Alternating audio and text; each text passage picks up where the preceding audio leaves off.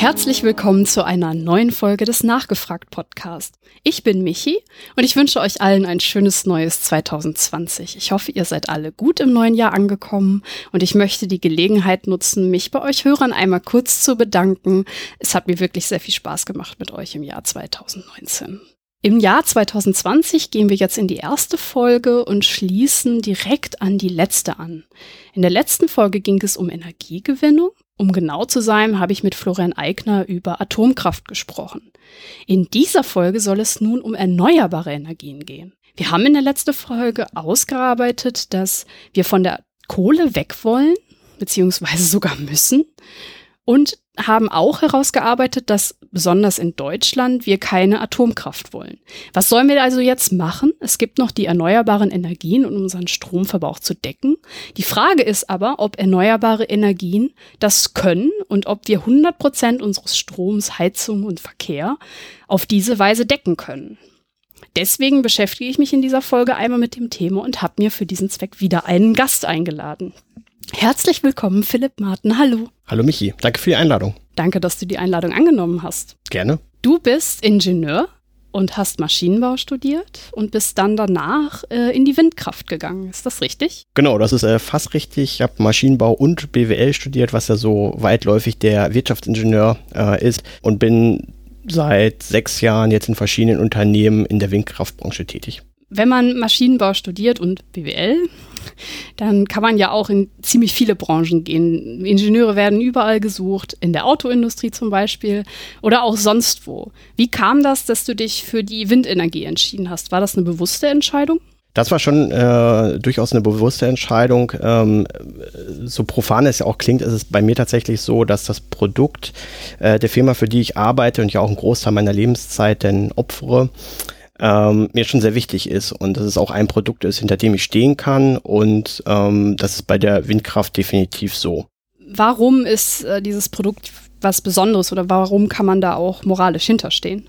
Naja, ich denke, und da werden wir gleich im, im weiteren Verlauf noch drauf kommen, ähm, ist die Energiewende, die unsere Gesellschaft jetzt gerade beschäftigt, sicherlich eine der größten Aufgaben, die in den nächsten Jahrzehnten vor uns liegt. Der Klimawandel ist eine imminente Gefahr, äh, der wir uns ausgesetzt sehen. Und ähm, da ist natürlich die Windkraft als eine Art der erneuerbaren Energien ähm, und aktuell auch als tatsächlich die, die wichtigste natürlich gefragt und deswegen ist es für mich einfach ein besonderes Produkt und äh, damit eben halt auch ähm, sozusagen der Bereich, in dem ich arbeite, äh, für mich einer, in dem ich mich sehr wohlfühle. Jetzt hast du gesagt, dass ähm, die Windkraft bei der Energiewende eine Rolle spielt. Von welchen Energieformen wollen wir weg? Ich habe das in der Einleitung schon mal angedeutet, aber was ist da der Unterschied zwischen Wind und, äh, wie ich zum Beispiel am Anfang gesagt habe, der Kohle? Also generell ist es ja immer ein bisschen so, dass man die äh, erneuerbaren Energien oder auch regenerative Energien immer so ein bisschen gegen die fossilen oder klassischen Energieträger gegenüberstellt. Der größte Unterschied bei den erneuerbaren Energien und ich denke, das ist auch tatsächlich ein ganz, ganz wichtiger Punkt, der manchmal auch so ein bisschen unter den Tisch gefallen lassen wird, ähm, ist, dass die Quelle, aus der sich die erneuerbaren Energien speisen, nicht versiegen. Das heißt, äh, diese Quellen sind, wie der Name ja auch sagt, erneuerbar oder regenerativ. Das heißt, ähm, diese, diese Quellen stellen sich in einer sehr kurzen Zeitspanne entweder äh, unmittelbar oder für äh, im menschlichen Zeitraum gesehen in einer sehr kurzen Zeit wieder her. Das heißt, die ähm, erneuerbaren regenerativen Energien haben keinen Ressourcenverbrauch. Also natürlich in der Produktion und auch in der Entwicklung, aber die eigentliche Energiegewinnung äh, wie, passiert dann ressourcenfrei, äh, frei, sodass eben halt keine äh, wertvollen Ressourcen auf der Erde verwendet werden. Der zweite Punkt, der dann oft dazu kommt, und das ist dann eben halt die Abgrenzung oft zu den Fossilen, das ist eben halt die Produktion, bei der entweder kein CO2 oder keine Klimagase entstehen oder zumindestens dieses CO2 sich in einem Kreislauf befindet. Das ist vielleicht auch noch ein Punkt, auf den wir später nochmal eingehen werden. Ja, weil bei der Herstellung zum Beispiel eines Windrades wird ja trotzdem CO2 ähm, ausgestoßen. Das muss man ja in der Energiebilanz berücksichtigen, genau. richtig? Wie gesagt, also das ist, äh, bezieht sich natürlich auf die Produktion. Also wir reden nicht über die eigentliche äh, Stromgewinnung. Mhm. Um das jetzt noch mal kurz zusammenzufassen, wir haben also im Wesentlichen äh, jetzt ne, ganz verkürzt gesagt drei Quellen, stromgewinnungstechnisch. Das eine sind die fossilen, Kohle, Braunkohle, was auch immer einem da alles einfällt. Dann die erneuerbaren, da kommen wir gleich noch zu, welche Arten das alles sind. Und dann halt die Atomkraft. Genau, das kann man eigentlich so in die drei Gruppen einteilen, wobei sich ja die Erneuerbaren und die Kernenergie eben halt diese, äh, dieses Merkmal teilen, dass sie äh, in der Stromproduktion selbst CO2-neutral arbeiten, äh, im Gegensatz zu den äh, fossilen. Wobei, äh, wenn man jetzt von dem Ressourcenverbrauch spricht, da man tatsächlich dann die regenerativen Erneuerbaren gegenüber den fossilen und der Kernenergie abgrenzen muss, mhm. weil natürlich auch die Kernenergie eine wertvolle Ressource, nämlich Uran äh, verbraucht. Mhm, genau. Wir reden jetzt gerade die ganze Zeit vom Stromerzeugung. Es gibt ja auch noch die Wärmeerzeugung. Ähm, hat die da irgendwie, spielt die da eine Rolle? Genau, wenn wir jetzt im, im, im weiteren Verlauf dann nochmal drauf eingehen, ist ja so, ähm, dass wir in der Energiewende oftmals ein bisschen verkürzt über die Stromproduktion sprechen. Das ist ähm, einer der Sektoren.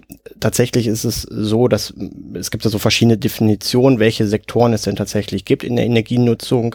Ähm, ich finde immer so ein bisschen die griffigste Einteilung ist die Einteilung tatsächlich in die Stromproduktion, in die Wärmeerzeugung beziehungsweise Kälteerzeugung. Das wird oft so ein bisschen miteinander äh, in Verbindung gesetzt gesetzt und als drittes die Mobilität im Allgemeinen. Und eigentlich fallen alle, ähm, alle Energieverbräuche, die wir ähm, haben in der Gesellschaft unter eine dieser drei Sektoren. Mhm. Wenn wir jetzt erneuerbare Energien angucken, habe ich jetzt äh, die ganze Zeit immer nur von der Windkraft gesprochen, aber gibt, es gibt ja noch andere. Können wir die einmal nochmal aufzählen, der Vollständigkeit halber? Genau, es gibt eine ganze Reihe und einen ganzen Blumenstrauß von verschiedenen Arten, was denn unter erneuerbare Energien und regenerative Energien fällt. In Deutschland wird das äh, auch definiert durch das Erneuerbare Energiengesetz. In Deutschland ähm, ist es so, dass in der aktuellen Produktion, in der Stromproduktion, wir besonders fünf Bereiche vielleicht hervorheben können. Ähm, das ist einmal, wie schon erwähnt, die, die Windenergie. Das ist einmal der Bereich Solar äh, wobei im Bereich Solar verschiedene Formen fallen. Da äh, fällt einmal drunter die ähm, Stromproduktion, oftmals dann durch Photovoltaik äh, realisiert, aber eben halt auch die Solarthermie, das heißt also auch die Bereitstellung von Wärmeenergie durch äh, die solare Quelle. Dann haben wir den Bereich Biomasse. Biomasse hat sogar sogar noch eine Komponente mehr. Das heißt, ähm, in der Biomasse ist es einmal so, dass wir den Bereich äh, Stromproduktion abbilden durch Biokraft, Biomassekraftwerke, den Bereich Wärme, dort eben halt auch durch eine Kraft-Wärme-Kopplung und als drittes dann auch im Bereich Mobilität als Biokraftstoff. Mhm. Darüber hinaus gibt es dann noch zwei Energieformen, die ähm, darunter gezählt werden. Das ist einmal die Wasserkraft. Das ist tatsächlich auch eine, die manchmal so ein bisschen unter den Tisch fällt, weil sie eigentlich schon vor der ganzen ähm, äh, dem ganzen Thema Energiewende bereits schon gegeben hat und auch eine sehr alte Produktionsform ist, äh, ist aber auch eine natürlich eine rein äh, regenerative Form.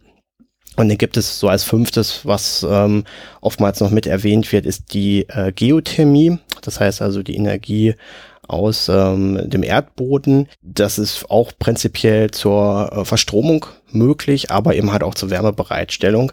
Das spielt allerdings ähm, in Deutschland und Europa und auch eigentlich weltweit eigentlich eine sehr untergeordnete Rolle, bis auf so einige Exotenländer. Darüber hinaus gibt es dann noch weitere äh, Formen, äh, sowas wie Gezeitenkraftwerke, ähm, Osmosekraftwerke, Aufwindkraftwerke, das sind dann aber alles eher so, zumindestens im heutigen Kontext eher so theoretische Konzepte, wo es vielleicht auch mal einzelne äh, Realisierung gegeben hat zu, aber die jetzt heute eigentlich keinen nennenswerten Anteil dazu beitragen und oft auch eine Variation einer der anderen äh, von mir gerade genannten äh, Energieerzeugungsformen ist. Mhm. Ich würde vorschlagen, dass wir uns in der Sendung jetzt auch vor allem, da wir ja häufig uns mit Deutschland beschäftigen werden, ähm, dann auch auf Windkraft und Solar konzentrieren.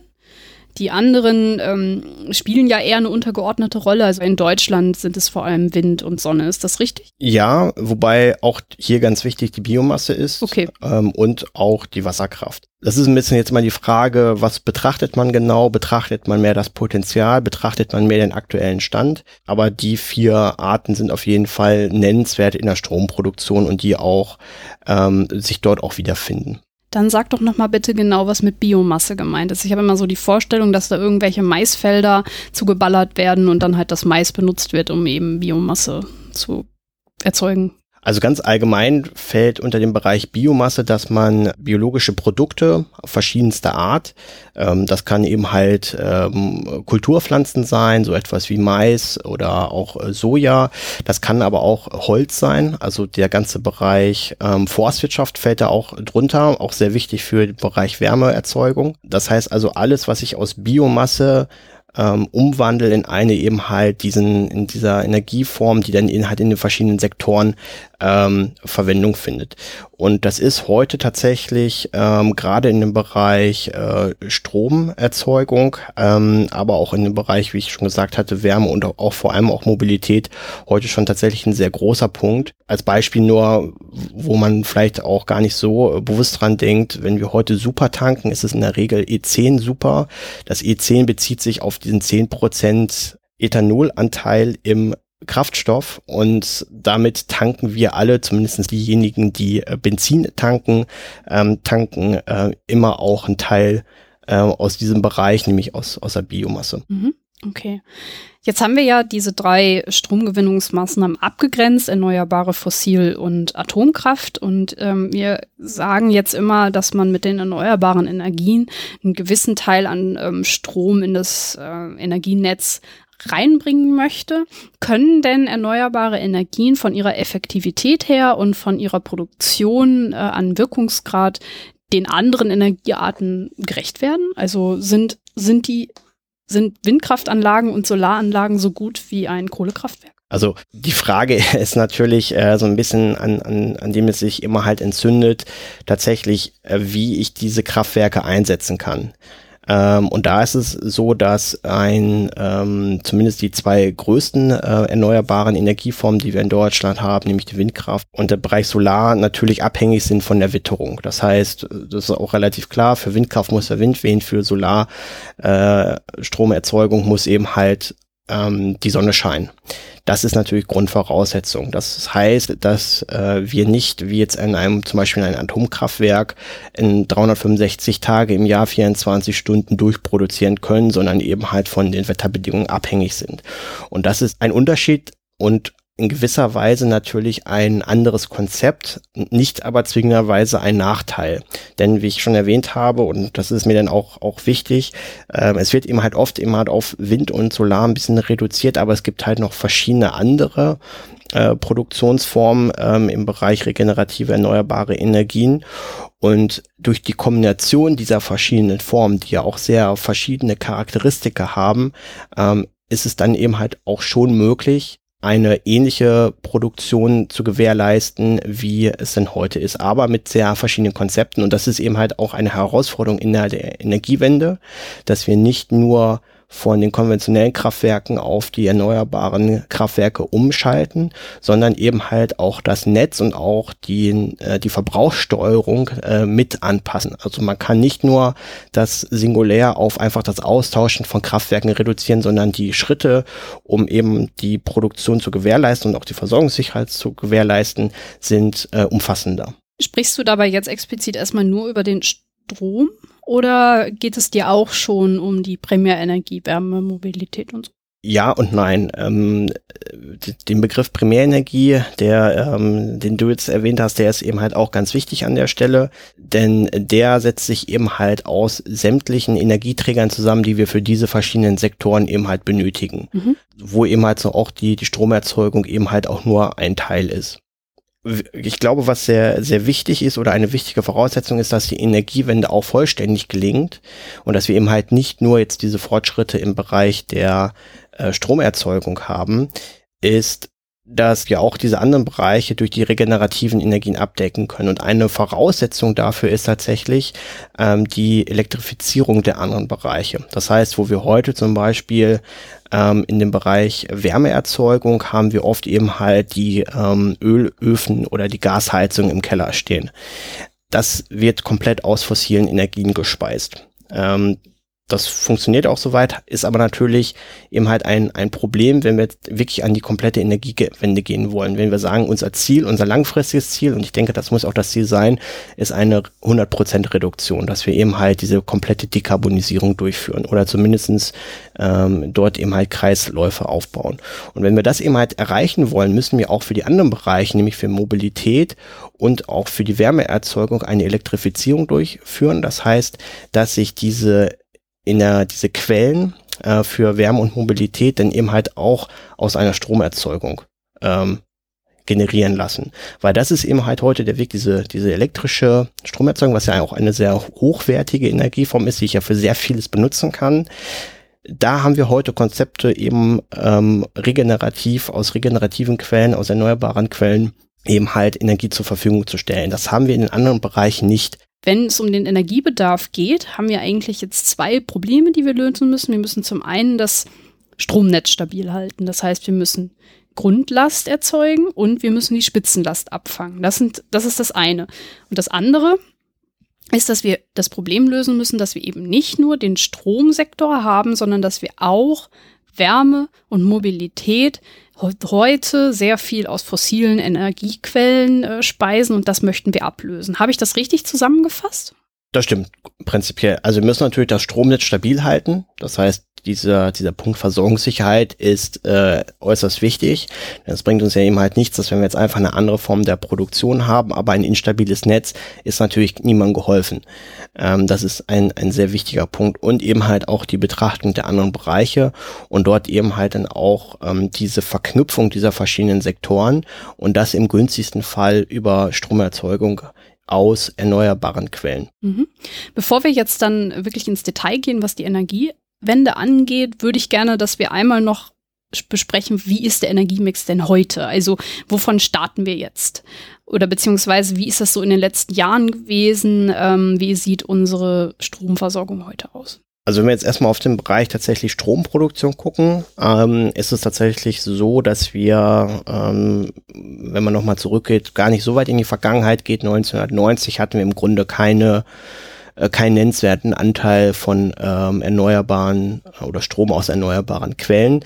Die einzige Ausnahme war tatsächlich da die Wasserkraft, ähm, die aber auch nur im Bereich vielleicht zwei, drei Prozent pro Jahr abgedeckt hat. Der komplette andere Teil war aus, äh, hat sich aus nicht äh, regenerativen beziehungsweise aus fossilen, im Wesentlichen aus fossilen Quellen gespeist. Dann hat sich äh, tatsächlich ein Prozess in Gang gesetzt, der im Wesentlichen durch äh, das Stromeinspeisegesetz und später dann durch das EEG eben halt geändert hat, so dass wir heute ähm, seit 1990, also über die Jahre, uns in etwa jetzt auf dem Bereich von 45 Prozent Anteil Stromproduktion im Jahr aus regenerativen Quellen gesteigert haben. Das heißt also irgendwo was, das hängt auch ein bisschen tatsächlich mit der Statistik zusammen, aber irgendwas zwischen 40 und 50 Prozent äh, in dem Bereich bewegen wir uns äh, heute im Bereich Stromproduktion aus erneuerbaren Quellen. Das ist aber, wie gesagt, ja nur ein, ein Teil der Wahrheit. Und der, der restliche Teil der Wahrheit ist, dass wir den, äh, uns den Primärenergiebedarf in Deutschland angucken müssen. Da gibt es äh, ähm, auch eben eine jährliche Statistik, auch wird vom Umweltbundesamt eben halt rausgegeben. Und da liegen wir über alle Sektoren hinweg eher so in einem Bereich von 15 Prozent also deutlich weniger. Das heißt also nicht mal ein Fünftel der, des Energieverbrauchs, was wir heute haben, stammt aus Quellen, die regenerativ sind. Und das ist eben halt ein Punkt, wo wir heute sehen müssen, dass die Reise wirklich zur kompletten Dekarbonisierung ein sehr langer ist. Mhm. Das stellt sich dann natürlich die Frage, warum will man diesen Weg überhaupt gehen? Warum hat man das EEG geschaffen, also Erneuerbare Energiengesetz? Wieso will man das denn? Ich denke, das Thema Klimawandel ähm, hast du ja auch schon mehrfach in, in deinen Folgen ja als, als Thema gehabt. Ähm, der Klimawandel ist eine Realität. Wir wissen eben halt auch, dass es durch Klimagase, insbesondere durch, durch CO2, wir eine weitere ähm, Erwärmung des Klimas haben werden mit den entsprechenden Folgen. Das hat auch die Politik erkannt, erstmal grundsätzlich und da auch immer halt einen Gesetzesrahmen geschaffen. Ähm, denn diese Idee eines erneuerbaren Energiengesetzes, vielleicht auf die auf vielleicht ein, zwei konkrete Details können wir im Verlauf nochmal eingehen.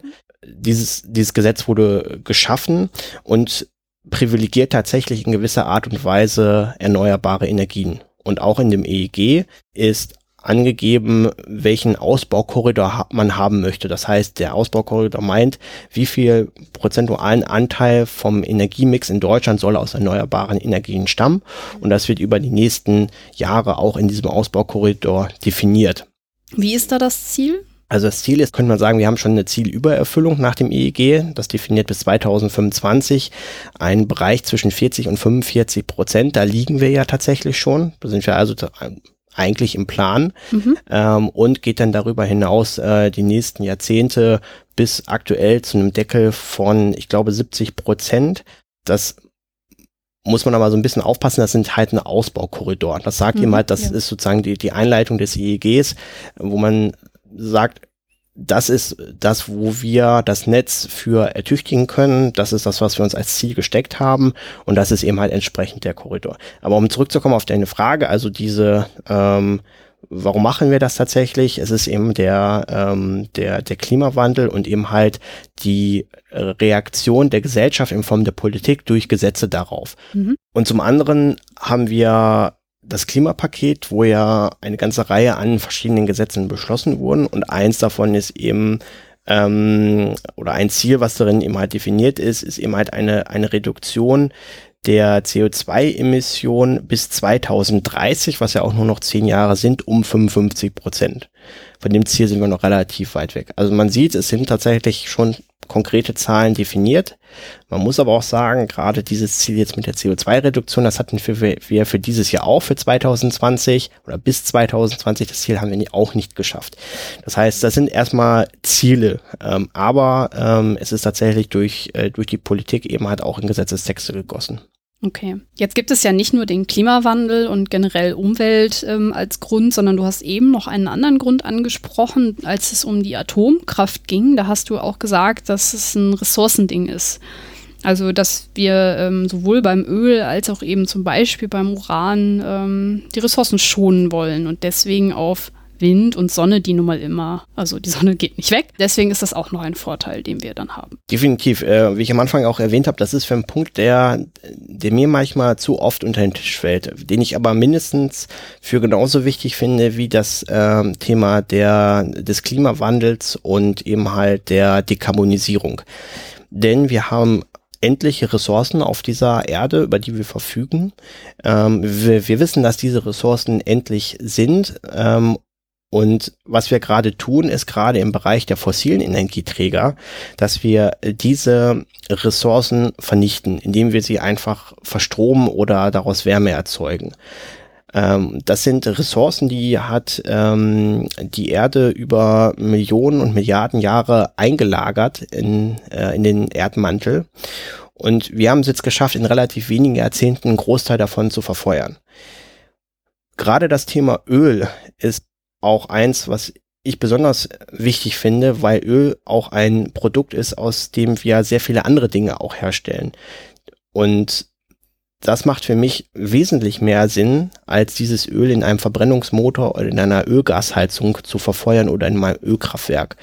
Ähm, insofern ähm, ist das für mich ein wichtiger Punkt und auch gerade bei dem Thema Kernenergie ist es ja auch nicht unerheblich, dass äh, diese Ressource ja auch abgebaut werden muss. Das heißt, Uran kommt auch heute aus oftmals aus Ländern mit äh, fragwürdigen politischen Situationen. Und auch da sind die Lagerstätten durchaus endlich. Also natürlich wird immer auch wieder etwas Neues gefunden, ja. Aber was wir heute wissen, sitzen wir nicht auf Jahrhunderten Ressourcen von, von Uran oder vielleicht sogar noch längeren Zeiträumen, äh, sondern eben halt auf schon sehr kompakten Ressourcenmengen, äh, wo wir vielleicht in den nächsten Jahrzehnten schon irgendwann aus der äh, Ver Verfügbarkeit rauslaufen. Was ich da noch wichtig äh, finde und gerne ergänzen würde in Bezug auf Öl, was viele nicht wissen, ist, dass aus Öl auch ähm, Verbindungen gewonnen werden, die in unserer Medizin helfen. Also dass halt eben Medikamente daraus gemacht werden. Und wenn wir das Öl aufbrauchen, haben wir irgendwann halt auch ein Problem in der Medizin. Das ist auf jeden Fall ein sehr wichtiger Punkt, aber genauso eben halt auch die Kunststoffproduktion. Ja. Ähm, also ich glaube, Definitiv. heute kann sich niemand mehr ein Leben ohne Kunststoff äh, vorstellen, auch wenn wir es manchmal gerne würden, wenn man die Verschmutzung in den äh, Weltozeanen sieht. Ähm, aber natürlich ist für, für alle möglichen Situationen, auch eben halt für den äh, äh Bereich der Hygiene, ähm, aber auch für den Bereich Technik ganz allgemein, sind Kunststoffe heute unerlässlich. Ja, natürlich. Und wenn da das Öl wirklich ausgehen sollte an einem Punkt, wäre das tatsächlich ein schmerzlicher Verlust. Ja. Also wir haben vielfältige Gründe zu sagen, wir möchten auf erneuerbare Energien umsteigen und den Energiebedarf darüber decken. Wie können wir das denn jetzt hinbekommen? Vielleicht lass uns einmal überlegen, ist es denn überhaupt möglich, 100% Ökostrom zu realisieren? Ich würde tatsächlich als, als Antwort, bevor ich ins Detail gehe, sagen, sagen ja, äh, es muss gehen weil das tatsächlich unsere, unsere beste Chance ist, aktuell in diese Probleme, die wir ähm, weltweit haben, eben halt auch anzugehen. Grundsätzlich ist es ja immer so, ähm, dass wenn wir über die Energiewende reden, ähm, es ja auch die Gegenposition gibt, die eben halt äh, im Wesentlichen den Standpunkt bezieht, nein, das, das geht nicht weil wir eben halt diese, diese Versorgungssicherheit nicht haben. Wir haben das Stromnetz nicht, wir haben eben halt diese volatilen Energieerzeuger. Das heißt, äh, was ist in dem Moment, wo halt keine, ähm, keine Sonne scheint, kein Wind weht, was machen wir dann? Ähm, es gibt aber äh, durchaus einige sehr äh, interessante äh, Studien dazu. Ist denn eine tatsächlich 100% Stromerzeugung aus regenerativen Energien möglich? Und die Antwort lautet ja. Und überraschenderweise ist die Antwort nicht nur ja, äh, sondern auch mit dem zweiten Aspekt äh, versehen, es ist sogar günstiger unterm mhm. Strich. Das heißt, wenn wir die Folgen äh, einberechnen, das heißt, wenn wir sagen, was kostet es uns, äh, konventionelle Kraftwerke zu bauen, zu betreiben, zu warten, stillzulegen? Was kostet es uns, ähm, die äh, Folgen davon ähm, abzusehen? die eben halt so eine Verstromung hat, dann ist es auch ein ökonomisch äh, sinnvoller Punkt. Da können wir, glaube ich, ja auch nachher vielleicht noch ein paar, paar Links auch setzen zu Studien, die eben halt ja, genau klar. das eben ähm, auch zeigen. Natürlich ist es so, dass es auch ähm, Studien auf der Gegenseite gibt, die sagen, naja, ganz so einfach ist das eben halt nicht. Ich glaube, zwei Punkte sind da noch ganz, ganz wichtig, die man gerade bei dieser 100% regenerative Energien Ja-Nein-Frage betrachten muss. Der eine Punkt ist tatsächlich der, die große Frage nicht nur der Produktion, sondern auch des Verbrauchs.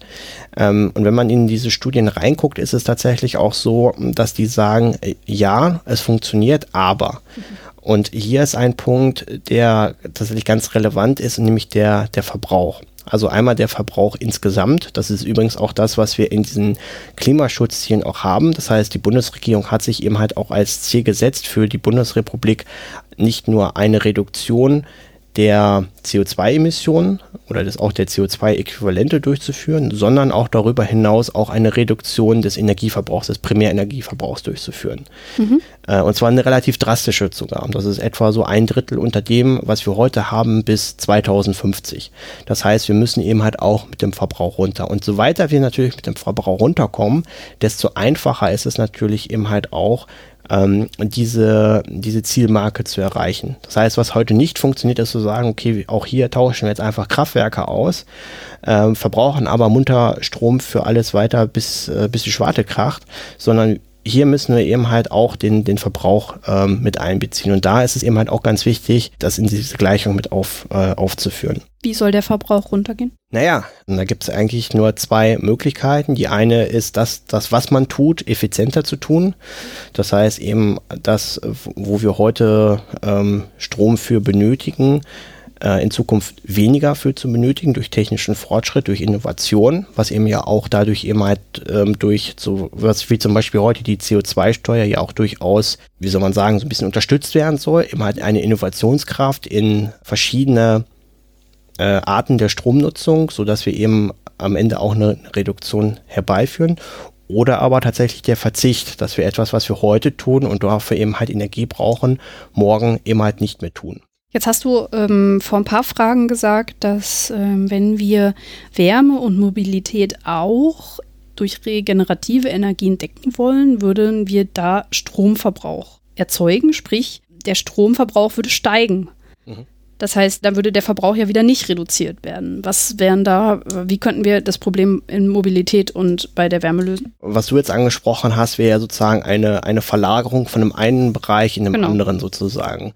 Das spart natürlich erstmal nichts. Also dadurch, dass ich jetzt eben halt äh, mein, mein Elektroauto fahre und das sozusagen in Joule umgerechnet äh, genauso viel brauche wie mein Verbrenner vorher, habe ich natürlich nichts gewonnen. Dann befülle ich zwar mein, mein Auto nun mit eben halt ähm, regenerative Energie und dadurch ist vielleicht auch tatsächlich die CO2-Emission geringer, aber der Energieverbrauch wird nicht weniger. Ähm, aber was ich halt sehr wohl machen kann, ist natürlich ein, ein ähm, E-Auto zu bauen beispielsweise, was eben halt effizienter arbeitet über seine Lebensdauer, als es eben halt ein äh, Verbrennungsmotor tun würde. Oder wir kommen vom Individualverkehr weg. Genau, das ist, das wäre der eine Punkt, wäre jetzt eben halt sozusagen dieses, ich mache etwas effizienter. Der zweite Punkt ist etwas, ich tue etwas gar nicht mehr. Mhm. Und das ist ähm, natürlich, wenn ich jetzt sage, ich, äh, der, der Durchschnittsbürger fährt eben halt nicht mehr 20.000 Kilometer im Jahr mit seinem Auto, sondern vielleicht nur noch 10.000, dann ist das natürlich eine Reduzierung, mhm. über die wir dann natürlich auch im Verbrauch runterkommen würden und wo es dann einfacher wäre, äh, eben halt auch diese, diesen Energiebedarf zu erreichen. Okay, also wir haben als erste Voraussetzung, um 100% Ökostrom zu erreichen, dass wir uns den Verbrauch angucken müssen. Als erstes werden wir eine Umlagerung haben, also gerade in der Wärme und in der Mobilität wird der Stromverbrauch steigen. Aber da müssen wir dann auch mit ähm, Strategien rangehen, wie zum Beispiel, dass wir den Verbrauch effektiver gestalten, also entweder das Produkt selber oder dass es zum Beispiel auch smarter wird denke ich mal. Oder halt eben, dass wir sagen, wir bilden neue Konzepte, also sprich Individualverkehr abschaffen oder beziehungsweise nicht mehr so attraktiv machen, wie zum Beispiel die Bahn oder ähnliches. Welche anderen Voraussetzungen müssen denn gegeben sein, dass wir 100% Ökostrom erreichen können? Der zweite Punkt, ähm, der für mich eben halt sehr entscheidend ist, ist tatsächlich, wie ist das Stromnetz aufgebaut? Du hast ja auch vorhin schon mal diesen, diesen Punkt fallen gelassen mit, mit der Grundlast. Das kann man vielleicht nochmal kurz, kurz erläutern, was, was damit eigentlich gemeint ist. Also wenn wir uns heute das, das Stromnetz angucken, ist es so, ähm, dass das Stromnetz ja auch eine Besonderheit hat gegenüber anderen Produktionsformen.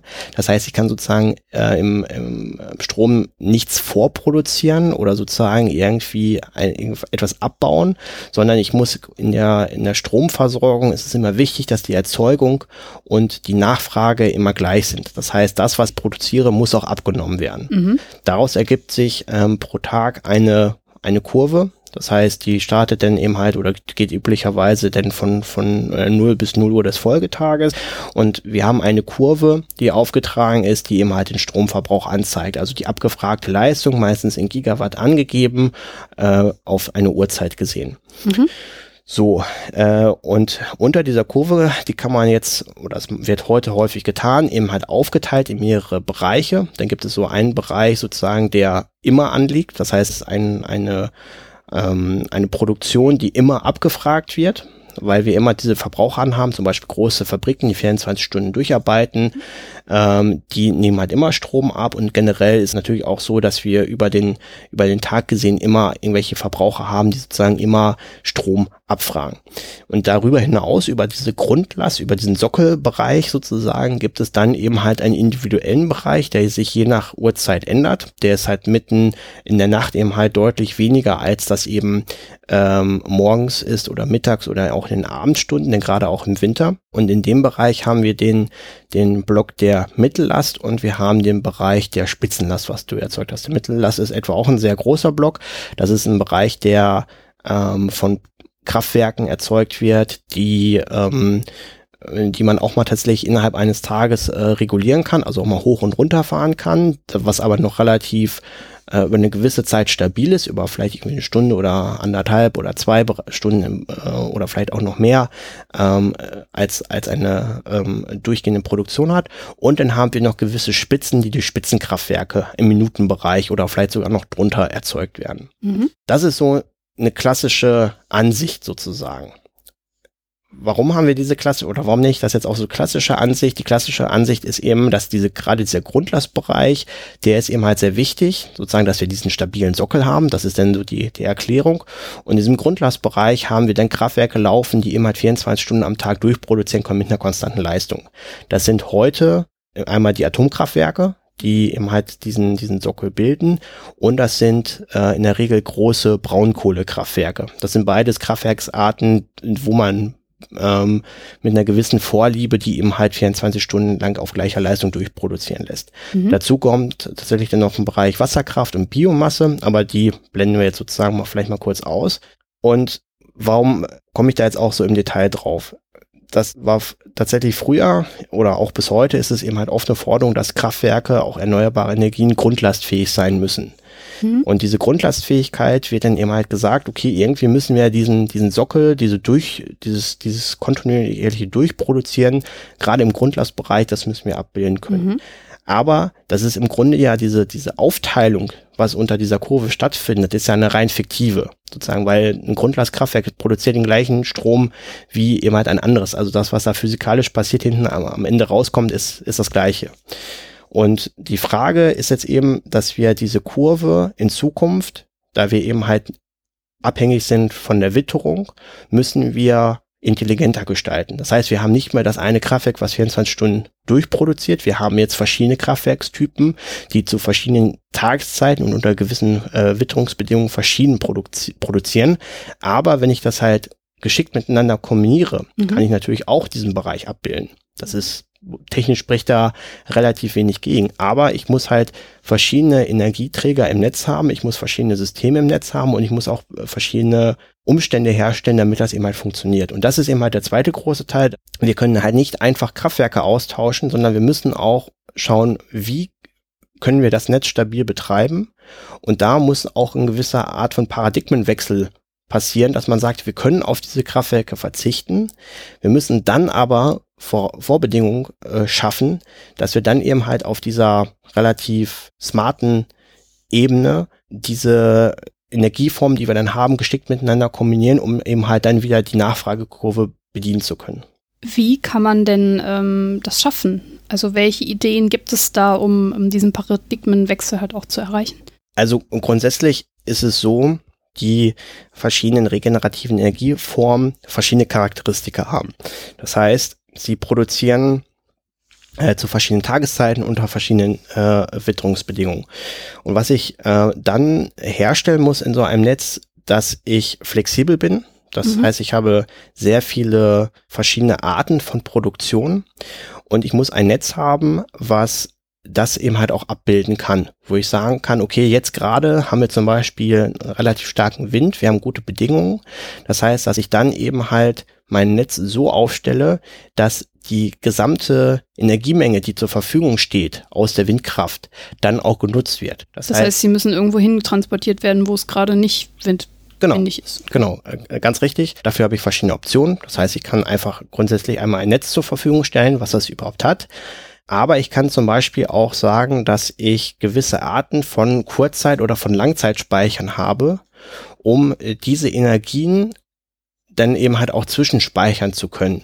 Also lass uns das mit dem Transport und mit dem Speicher mal nochmal getrennt einmal kurz durchgehen. Mhm. Also du hast gerade gesagt, man muss dann äh, es hinbekommen, dass Wind und auch Solar in dem Moment, wo es halt da ist, auch abgenommen wird. Genau. Sprich, dahin transportiert wird, wo zum Beispiel gerade kein Wind ist oder wo keine Sonne ist. Haben wir heute schon die Voraussetzungen, dass Strom gut transportiert werden kann oder müssen wir da noch nachrüsten? Da müssen wir tatsächlich nachrüsten. Also wo es fehlt, sind Übertragungsleitungen, die in der Lage sind, ähm, in verschiedene Bereiche innerhalb von Deutschland, aber auch vor allem innerhalb von Europa, hm. die verschiedene Produktionen so zu verteilen, dass sie auch bei den Nachfragern ankommt. Denn wir haben halt heute oft die Situation, dass wir lokal dort, wo die Produktion stattfindet, vielleicht gar nicht die Nachfrage haben. Das werden wir auch in Zukunft wahrscheinlich nicht völlig eliminieren können. Ja, gut, ne? Ähm, das heißt, die Produktion muss dann zum Verbraucher und das kann tatsächlich auf einer gewissen Strecke sein und dafür brauchen wir eben halt ein Netz und dafür brauchen wir vor allem Kapazitäten im Netz. Mhm. Ähm, dafür haben wir die Technologie, also müsste jetzt nichts neu für erfunden werden. Es gibt immer halt die Möglichkeit, das mit, mit Höchstspannung ähm, im Gleichstromnetz zu übertragen. Aber dafür muss natürlich die Infrastruktur stehen. Und das ist eben halt etwas, was aktuell nur relativ langsam vorankommt. Das ist auch nicht ganz ungewöhnlich, dass das so ist. Ähm, das ist einfach Infrastruktur, die relativ aufwendig zu errichten und auch zu betreiben ist. Aber das wäre tatsächlich eine wichtige Voraussetzung, dass ähm, wir besser auf die verschiedenen lokalen Nachfragen mhm. reagieren können. Und vor allem ganz wichtig vielleicht noch als den Punkt, dieser Bereich dieser europäischen, gerade der europäischen Vernetzung oder vielleicht sogar darüber hinaus, das ist ein ganz wichtiger Punkt. Ja, weil, natürlich. vielleicht um hier noch einmal ganz kurz äh, abzubiegen, ein Schreckgespenst, was immer so ein bisschen durch, ähm, durch die Medien geht, wenn wir über regenerative Energien sprechen, ist ganz oft dieser Begriff der Dunkelflaute. Oder um es dann noch, noch äh, griffiger zu machen, der kalten Dunkelflaute. Das mhm. ist so ein äh, oftmals auch als Kampfbegriff schon verwendeter ähm, Terminus. Was meint das Ganze? Eine Dunkelflaute meint, dass in dem Moment keine Sonne scheint. Also der Teil dunkel, weil es halt dunkel ist, ist es scheint keine Sonne. Entweder weil äh, wir Nacht haben oder weil die Sonne nicht scheint durch Bewölkung. Flaute, weil wir keinen Wind haben auf in dem Bereich, den wir uns betrachten, zum Beispiel jetzt in Deutschland. Und es muss noch kalt sein. Wir müssen also von kalten Tagen sprechen. Man merkt jetzt schon, das sind ein paar mehr Bedingungen, die da zutreffen müssen. Ja. Und das ist immer sozusagen der Schreckgespenst. Ja, wenn das alles zusammenkommt, dann klappt doch wohl unser Netz ab. Und? Das ist natürlich richtig, dass wir dann in dem Moment keine Produktion haben. Also wenn wir sozusagen alle Bedingungen erfüllt haben, dann ist das tatsächlich eine relativ ungünstige Kombination.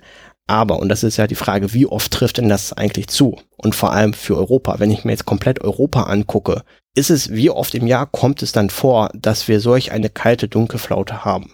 Fürs Jahr 2017, da gab es tatsächlich mal in Deutschland äh, im, im, Januar einen längeren Zeitraum, also etwa zehn Tage, wo das mal wirklich zugetroffen ist. 2018 ist es aber auch selbst in Deutschland nicht passiert. Und wenn man das jetzt mal auf ganz, äh, zumindest nicht über einen längeren Zeitraum, wenn man das jetzt aber mal auf ganz Europa betrachtet, sind diese Szenarien oder ist dieses, dieser, dieser Umstand von verschiedenen Kombinationen äußerst selten.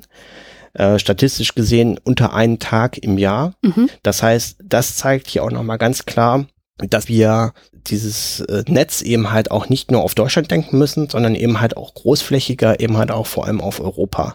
Okay damit hätten wir auf jeden Fall schon mal die zweite Hausaufgabe rausgearbeitet. Kommen wir also zu den Speichern, die du eben schon erwähnt hast. Als Voraussetzung dafür, dass wir halt quasi immer Strom haben und immer unsere Primärenergie abdecken können, müssen wir auch Strom zwischenspeichern. Wie sieht denn da die Voraussetzung aus für unser Ziel 100% Ökostrom? Ja, Speicher ist ist tatsächlich auch so ein Punkt, wo ich mal das Gefühl habe, das ist so der Bereich, wo am wenigsten drüber gestritten wird. Also da sind sich eigentlich alle einig immer.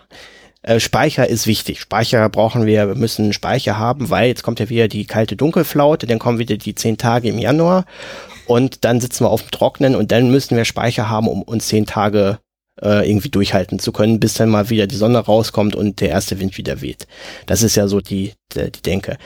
Das ist auch prinzipiell nicht falsch. Äh, wir haben heute das Problem, dass wir auch heute schon bei dem Ausbau der Erneuerbaren in, in Deutschland ähm, oft an den Punkt kommen, dass das Netz voll ist. Weil wir haben ja auch noch die konventionellen Teil ja auch noch im Netz. Da haben wir wieder die Kraftwerke, die 24 Stunden durchlaufen. Die Atomkraftwerke und die Kohlekraftwerke, die schalten ja nicht ab, sondern die produzieren weiter. Und obendrauf haben wir dann aber gerade gute Bedingungen, was eben Wind und Solar betrifft. Äh, weißt du, wie viel das ungefähr, also wie oft das vorkommt, dass wir quasi Wind und Solar gar nicht mehr nutzen, weil eben ähm, das Netz voll ist? Ja, es gibt da äh, äh, Zahlen zu, ähm, die man auch betrachten kann, sozusagen, was ist das Windpotenzial? Ähm, das war in den letzten Jahren immer so etwa ein Fünftel der eingespeisten Menge, die wir an Erneuerbaren im Netz haben. Also in ein Fünftel der Zeit, wo wir Erneuerbare erzeugen, schmeißen wir das weg. Ja, das ist tatsächlich die Produktion nicht, nicht so. auf die Zeit gerechnet. Das okay. heißt aber, wenn man das ähm, sozusagen über ähm, das ganze Jahr sieht, haben wir tatsächlich äh, in, einem, in einem Bereich ähm, eben halt eine Produktion, mhm. ähm, die wegfällt sozusagen, okay. die wir abrufen könnten, also die wir technisch umsetzen könnten, ja die aber nicht abgerufen wird, weil wir haben keinen Verbraucher. Das ist jetzt wieder das, das was ich am Anfang meinte, was im Stromnetz eben halt wichtig ist. Äh, die Produktion und der Verbrauch müssen immer übereinstimmen. Ja. Wir können sozusagen nicht Strom vorproduzieren einfach. Das, das funktioniert nicht. So, und in den Momenten macht es eben halt Sinn, sich über Speichertechnologien äh, Gedanken zu machen. Das passiert auch heute tatsächlich schon, weil ähm, wir in den Fällen oft die Situation haben, dass an der Strombörse Strom zu negativen Preisen verkauft wird. Das heißt, wir haben ähm, Strom im Netz. Die Produzenten versuchen, diesen Strom loszuwerden, weil sie ihn ja auch loswerden müssen. Wie gesagt, auf Halde produzieren funktioniert nicht. Und deswegen suchen sie händeringend einen Abnehmer. Und der teilweise ist es dann eben halt so, so brisant sozusagen im Netz, dass wir einen negativen äh, Bereich erreichen. Und deswegen macht es tatsächlich auch heute schon Sinn, oder wir haben auch in manchen Bereichen tatsächlich Stromspeicher. Stromspeicher ist dann sowas wie zum Beispiel Pumpspeicherkraftwerke. Das heißt, das äh, funktioniert ähm, grob gesagt mit zwei Wasserbecken. Ich habe ein niedergelegenes Wasserbecken und ein höheres Wasserbecken und wenn ich eben äh, Stromüberschuss habe, kann ich eben halt günstig diesen Strom nutzen, um Wasser vom unteren zum oberen Becken zu pumpen und wenn Strom nachgefragt wird, kann ich es wieder vom oben nach unten ablaufen lassen, durch eine Turbine laufen lassen und wieder Strom produzieren. Das ist ein relativ einfacher Speicher. Darüber hinaus gibt es natürlich auch andere Speicher. Es gibt sowas wie Batteriespeicher natürlich, aber das ist ein deutlich kleineren Maßstab und worüber eben halt auch oft gesprochen wird, das ist dieser ganze Bereich Power to X, also dass ich aus Strom etwas anderes machen kann. Das meint dieses to X und X kann ich jetzt verschiedene Sachen einsetzen. Und da gibt es dann sowas wie Power to Heat zum Beispiel. Das ist einfach kann man sich so vorstellen, einfach, ich mache Wasser warm. Das heißt, ich habe ein großes äh, Wasserreservoir, äh, habe einen großen Tauchsieder drin und mache das Wasser warm und kann dieses warme Wasser dann für verschiedene Zwecke nutzen, zur Wärmeversorgung oder eben halt auch zur Verstromung. Aber es gibt eben halt dann auch sowas, äh, Überlegungen wie Power to Gas, eben, dass ich dann aus diesem äh, aus dem Strom eben halt ein Gas produziere. Das kann Wasserstoff sein. Den Wasserstoff kann ich sogar dann eben halt noch einen Schritt weiter äh, zu Methan umwandeln und dann kann ich äh, aus diesen ähm, Stoffen diese Stoffe kann ich dann wieder einsetzen. Das ist dann eben halt das, was so unter Biogas läuft. Das sind dann natürlich wieder Kraftstoffe an und für sich, aber das ist natürlich auch eine Speicherung von Energie, mhm. äh, weil dieses Gas ob das jetzt Wasserstoff ist oder Methan, kann ich eben halt in Tanks äh, speichern oder eben halt bei Power to Heat habe ich eben halt dann diese Energie gespeichert in dem Wasser. Ähm, verschiedene, verschiedene Varianten und diese kann ich dann besonders dann natürlich günstigerweise umsetzen, wenn ich eben halt in diese Situation komme, wo mir Produktion fehlt, wenn jetzt wieder kein Wind weht oder wo eben halt keine Solar, äh, solare Einstrahlung ist. Müssen wir denn unser Speichernetz ähm, stark verbessern oder sagst du, dass da wird eigentlich ein bisschen mehr äh, aus einer Mücke einen Elefanten gemacht, also sprich, dass das jetzt gar nicht so ein Riesenproblem ist? Tatsächlich ist es so, dass Speicher fehlen. Mhm. Wie gesagt, das ist ja auch der, der, der Punkt, wo sich viele einig sind. Ähm, wo ich nicht so ganz mitgehen würde, ist tatsächlich dieser Punkt Lang Langzeitspeicher. Also Langzeitspeicher meint jetzt das wieder ein bisschen zurück zu der Idee, der kalte Dunkelflaute, äh, zehn Tage äh, Situation und wir müssen uns jetzt 100 Prozent aus Speichern versorgen. Das wird, glaube ich, so nicht funktionieren, mhm. weil dann müssten die Speicher wirklich riesig sein. Und dann müssten wir wirklich extrem viel, also A, müssten wir erstmal wahnsinnig viel zurückgelegt haben, B, haben wir dann natürlich hohe Verluste in dieser Speicherung äh, und C, ähm, müssen wir das ja Ganze auch hier lassen. Also wir müssen die ganzen Systeme ja irgendwo mhm. haben. So dass, dafür müssen wir eine riesige Infrastruktur aufbauen, nur für diesen, für diesen Speicherfall. Und da macht es ähm, Sinn, äh, sich eher ähm, auf Kurzzeitspeicher zu konzentrieren und gleichzeitig auf die Produktion zu gucken, dass wir die Produktion stabil halten. Mhm. Und da haben wir natürlich auch, äh, sagte ich ja schon, so witterungsabhängige, ähm, aber auch unabhängige Produzenten. Unabhängig sind zum Beispiel die Biomassekraftwerke. Ganz wichtiger Teil. Wir reden halt heute auch immer Grundlast, was Erneuerbare sind nicht grundlastfähig. Nein, auch nach der heutigen Definition sind Biomassekraftwerke grundlastfähig. Wenn man sich in einen Energiechart reinguckt, in der Produktion, die über einen Tag oder eine Woche oder einen Monat aufgetragen ist, dieser Block, der da unten an Biomasse drin läuft, der ist äußerst konstant. Das ist wirklich Sockelproduktion, die wir da haben. Genauso die Wasserkraft. Wasserkraft hat nur das Problem, wir können es nicht ohne weiteres ausbauen. Also es hat so durch die Geografie haben wir in Deutschland ähm, Grenzen. In anderen Ländern sieht es aber wieder ganz anders aus, wenn Österreich, aber auch zum Beispiel Skandinavien, ein riesiges äh, äh, Potenzial zur Erzeugung. Auch dieses Thema Pumpspeicherkraftwerke, auch gerade in Skandinavien ein ganz großes äh, Thema, weswegen ja auch ähm, mittlerweile ähm, ein Stromnetz oder Unterseekabel von Deutschland nach Skandinavien gelegt werden, damit wir dort eben halt genau davon profitieren können. Mhm. Also, um, um vielleicht nochmal das abzuschließen, oder vielleicht nicht abzuschließen, aber nochmal auf den Punkt zu kommen, ähm, Speicher ja, aber auch das kann man sozusagen, wir können, wie gesagt, wir können nicht sagen, wir, wir leben jetzt ein halbes Jahr von Speichern. Das ist, mhm. macht keinen Sinn, sondern wir müssen vor allem gucken, dass die Produktion stabil läuft und dass wir dann eben halt kurzfristige Schwankungen im Netz, die eben halt dann geschickt durch Speicher ausgleichen können im Kurzzeitbereich. Langzeitspeicher würde ich sagen, dass ähm, das einfach zu teuer ist und auch auf Dauer mhm nicht realistisch ist, dass wir uns da äh, Wochen oder Monate mit, mit äh, durchhangeln. Das heißt, wenn wir 100% Ökostrom als Ziel haben, haben wir jetzt im Wesentlichen erstmal drei Hausaufgaben. Das erste ist, dass wir den Verbrauch angehen müssen, dass wir effektiv werden und so weiter. Das hast du genau ausgeführt. Der zweite Punkt ist, dass wir Übertragungsleitungen in ganz Europa schaffen und auch da zusammenarbeiten. Das dritte ist, dass wir die Produktion stabil halten, aber dann mit Speicher ergänzen. Genau. Jetzt wollen wir das aber auf, im ja, wörtlichen Sinne, auf die Fläche bringen.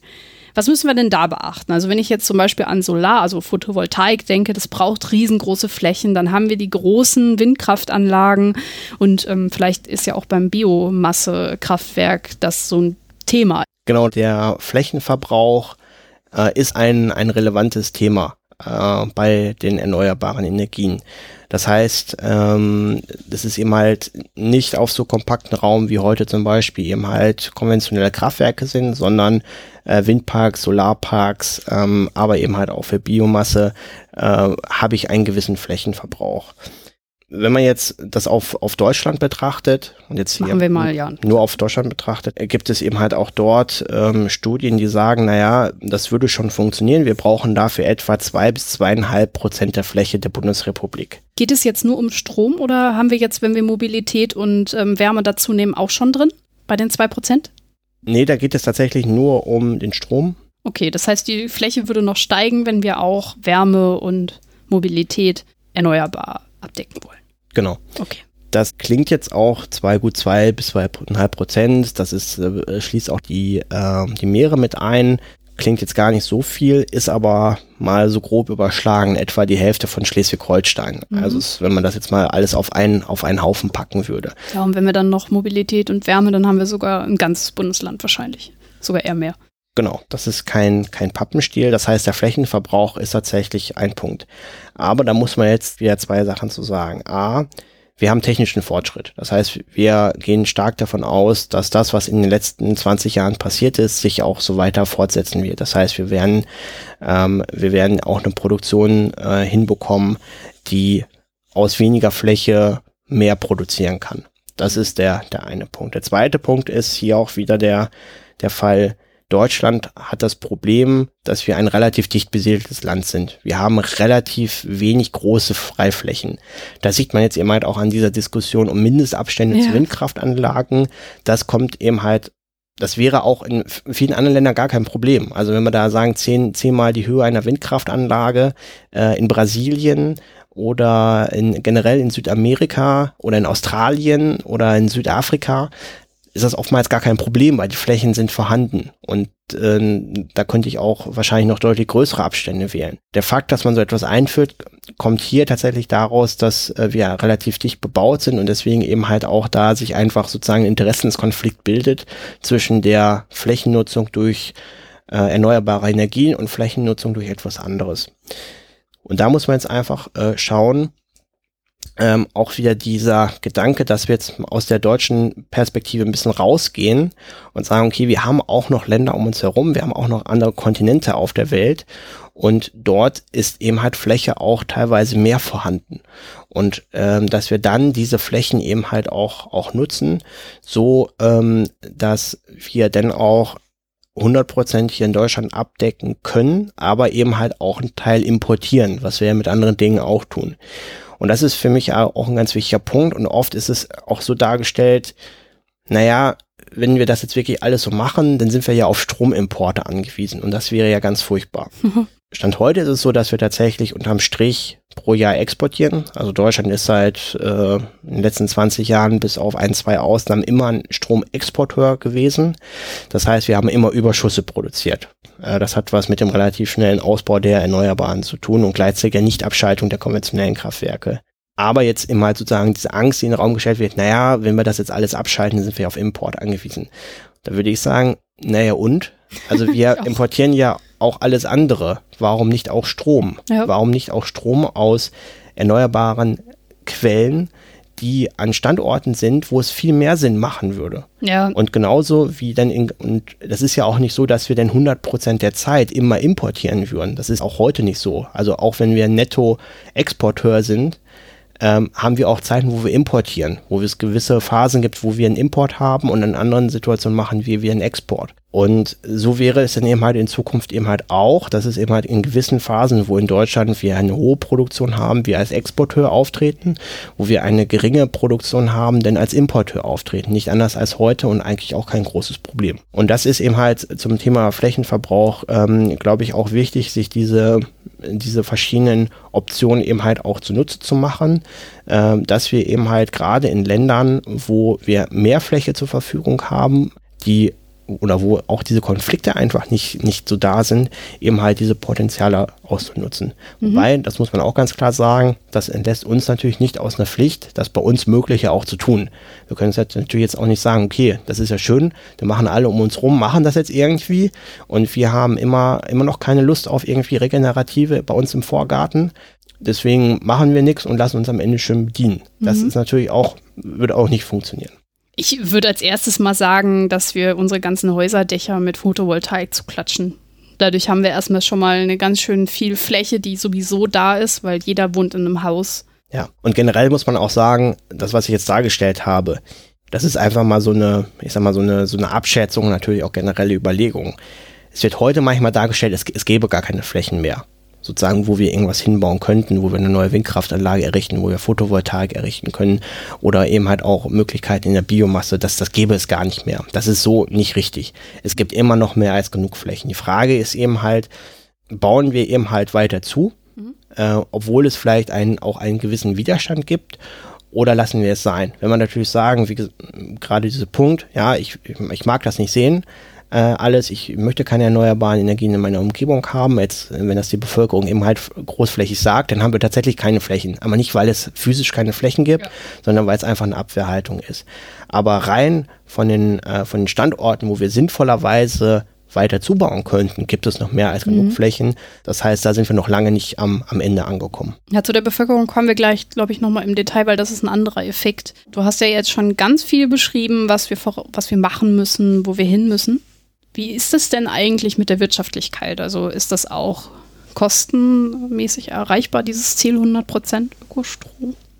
Ja, natürlich. Also das ist auch ein relativ vielschichtiges Thema. Es gibt eine, eine, Studie vom, vom MIT, die sich das mal angeguckt haben und auch von verschiedenen anderen, ähm, auch von, von verschiedenen anderen Organisationen, die ähm, sich ähm, tatsächlich auch die, den ökonomischen Teil angeschaut haben. Und Stand heute ist es so, dass wir mit den regenerativen Energieformen äh, in, der, in der Produktion unter den liegen von den konventionellen. Das heißt, ähm, das ist ja auch relativ logisch, dass das so ist. Wenn denn, wie, wie ich ja schon gesagt hatte, wir sind ja im Bereich der erneuerbaren Energien, regenerativen Energien. Das heißt, wir haben keinen Ressourcenverbrauch. Zum Beispiel jetzt bei Wind und Solar mhm. haben wir nichts, was wir sozusagen regelmäßig in, äh, an, an Ressourcen rantragen müssen. Das kommt alles frei Haus äh, durch die Sonne äh, im Wesentlichen. Und ähm, dadurch ist es natürlich so, dass so ein Kraftwerk automatisch günstiger ist im Betrieb, gerade in der Grenzkostenbetrachtung. Das bedeutet also, was kostet mich sozusagen die nächste Kilowattstunde, deutlich günstiger ist, als das eben halt ein äh, konventionelles Kraftwerk, gerade eben halt die fossilen sein könnten, weil ich dort eben halt sehr große Mengen Brennstoff ein, einbringen muss. Mhm. Die Frage ist eben halt da, vor allem die Errichtung und den Betrieb zu gewährleisten. So, was für Kosten fallen da an? Und wenn man das eben halt betrachtet, sind wir heute schon mit Freif äh, Freiflächenanlagen, Photovoltaik und eben halt auch Windkraft und auch in der Biomasse durchaus günstiger, als das eben halt konventionelle Kraftwerke sind. Mhm. Können wir vielleicht da noch eine kurze Biege machen? Ja, warum ist denn der Strom aber so teuer? Denn wenn die Produktion so günstig ist, warum sind denn die Strompreise so hoch? Und das ist tatsächlich richtig. In Deutschland haben wir nach Dänemark in Europa die höchsten Strompreise. Mhm. Das ist tatsächlich ein relativ unangenehmer äh, Nebeneffekt der des Erneuerbaren Energiengesetzes. Denn das Erneuerbare Energiengesetz regelt vor allem die, oder der wichtigste Teil des Ganzen ist die Vergütung. Die garantierte Vergütung für Produzenten von äh, Strom aus erneuerbaren Energien. Mhm. Das bemisst sich so, dass es eine gewisse ähm, definierte Vergütung gibt, also eine garantierte Vergütung gibt und ähm, es gibt einen ähm, Marktpreis, der sich an der Strombörse äh, bildet. Und dieser Preis der Strombörse, der ist die letzten Jahre eigentlich immer weiter gesunken. Das heißt, der war schon mal deutlich höher, äh, ist jetzt äh, niedriger. Ähm, aber was jetzt sozusagen als Ausgleicheffekt kommt, damit sozusagen diese Vergütung auch erzeugt wird, ähm, ist denn, dass die Differenz aus diesem Marktpreis und dieser garantierten Vergütung durch die EEG-Umlage finanziert wird. Und die EEG-Umlage letzten Endes, die bezahlst du über deine Stromrechnung. Das heißt, in deiner Stromrechnung ist auch ein Punkt aufgeführt, wie hoch die EEG-Umlage ist. Und ein großer Teil des teurer werdenden Stroms über die letzten Jahre ist tatsächlich dieser Ansteil, äh, Anstieg der erneuerbaren Energien. Mhm. Das heißt, wenn man sich das jetzt nochmal noch mal kurz zurückgespult, Differenz zwischen Marktpreis und der definierten Vergütung.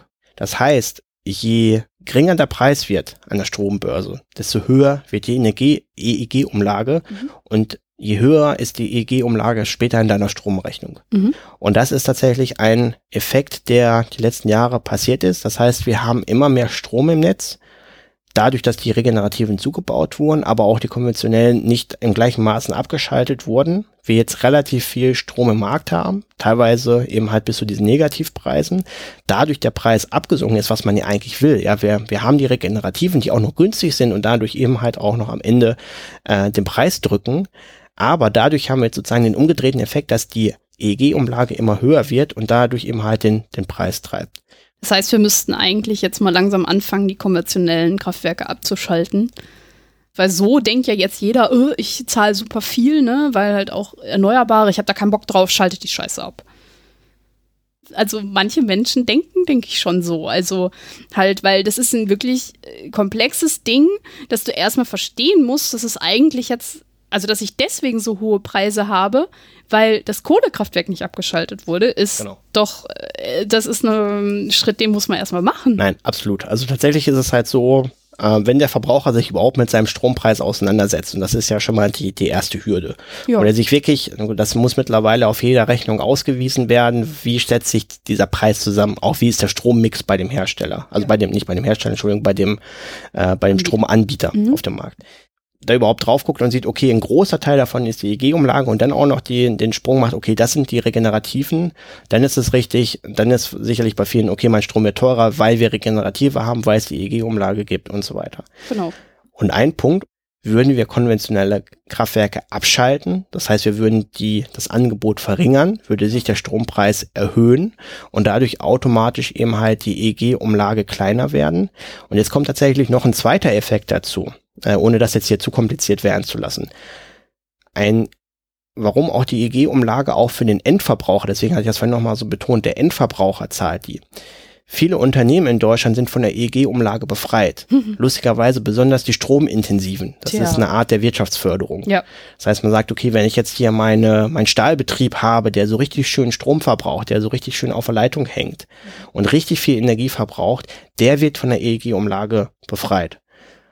So, wer zahlt denn eben halt diese Befreiung? Natürlich der Rest, der nicht befreit ist. Das sind natürlich auch kleine Unternehmen, auch Dienstleistungen und so weiter, aber vor allem eben halt der Endverbraucher.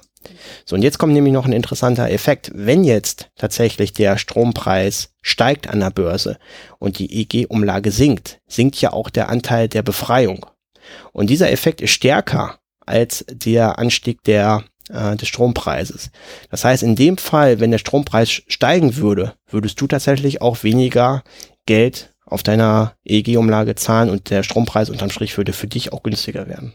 Und das eben halt heute Mechanismen, die tatsächlich dazu beitragen, dass der Strom teurer wird. Das hat aber nichts mit den eigentlichen Entstehungskosten zu tun, sondern mit dem wirtschaftlichen Modell, was wir seit Einführung des EEGs eben halt fahren mhm. und was jetzt sozusagen die Nebeneffekte sind, die da passieren und vor allem so Nebeneffekte einer Wirtschaftsförderung, die dann im EEG versteckt wird sozusagen. Das müssen wir jetzt, glaube ich, erstmal sacken lassen. Das war eine Riesenerkenntnis für viele garantiert. Also für mich zum Beispiel. Jetzt müssen wir aber leider auch, wenn wir jetzt halt äh, sicherlich ein paar Vorteile rausgearbeitet haben, also angefangen vom Klimawandel und auch von dem Ressourcenverbrauch, den wir dann nicht mehr so stark strapazieren und eben auch die Wirtschaftlichkeit, die du gerade schon angesprochen hast. Wie sieht das denn mit Nachteilen aus? Also haben äh, Solaranlagen, Windanlagen oder Biomassekraftwerke, ähm, gibt es da Probleme? Wenn ja, welche? Ja, also ich denke mal, wie alles im Leben kann ja, kann, kann ja nicht alles nur aus Vorteilen bestehen und natürlich gibt es Nachteile. Wir haben ja vor allem einen, ähm, für mich eigentlich fast den größten Nachteil ja schon angesprochen, das ist der Bereich der, der Flächennutzung. Das ist tatsächlich ein Problem. Aber natürlich ist es denn so, dass bei jeder dieser dieser Energieform man natürlich Nachteile rauspicken kann. Wahrscheinlich so die ähm, Erzeugungsform, die am, am wenigsten so im, im Fokus steht, dabei ist tatsächlich diese Solar, äh, der Solarbereich, der hat neben dem, neben der Flächennutzung eigentlich relativ wenig Krit äh, Kritikpunkte, außer sowas eben halt auch wie Ressourcenverbrauch bzw. Bereitstellung. Mhm.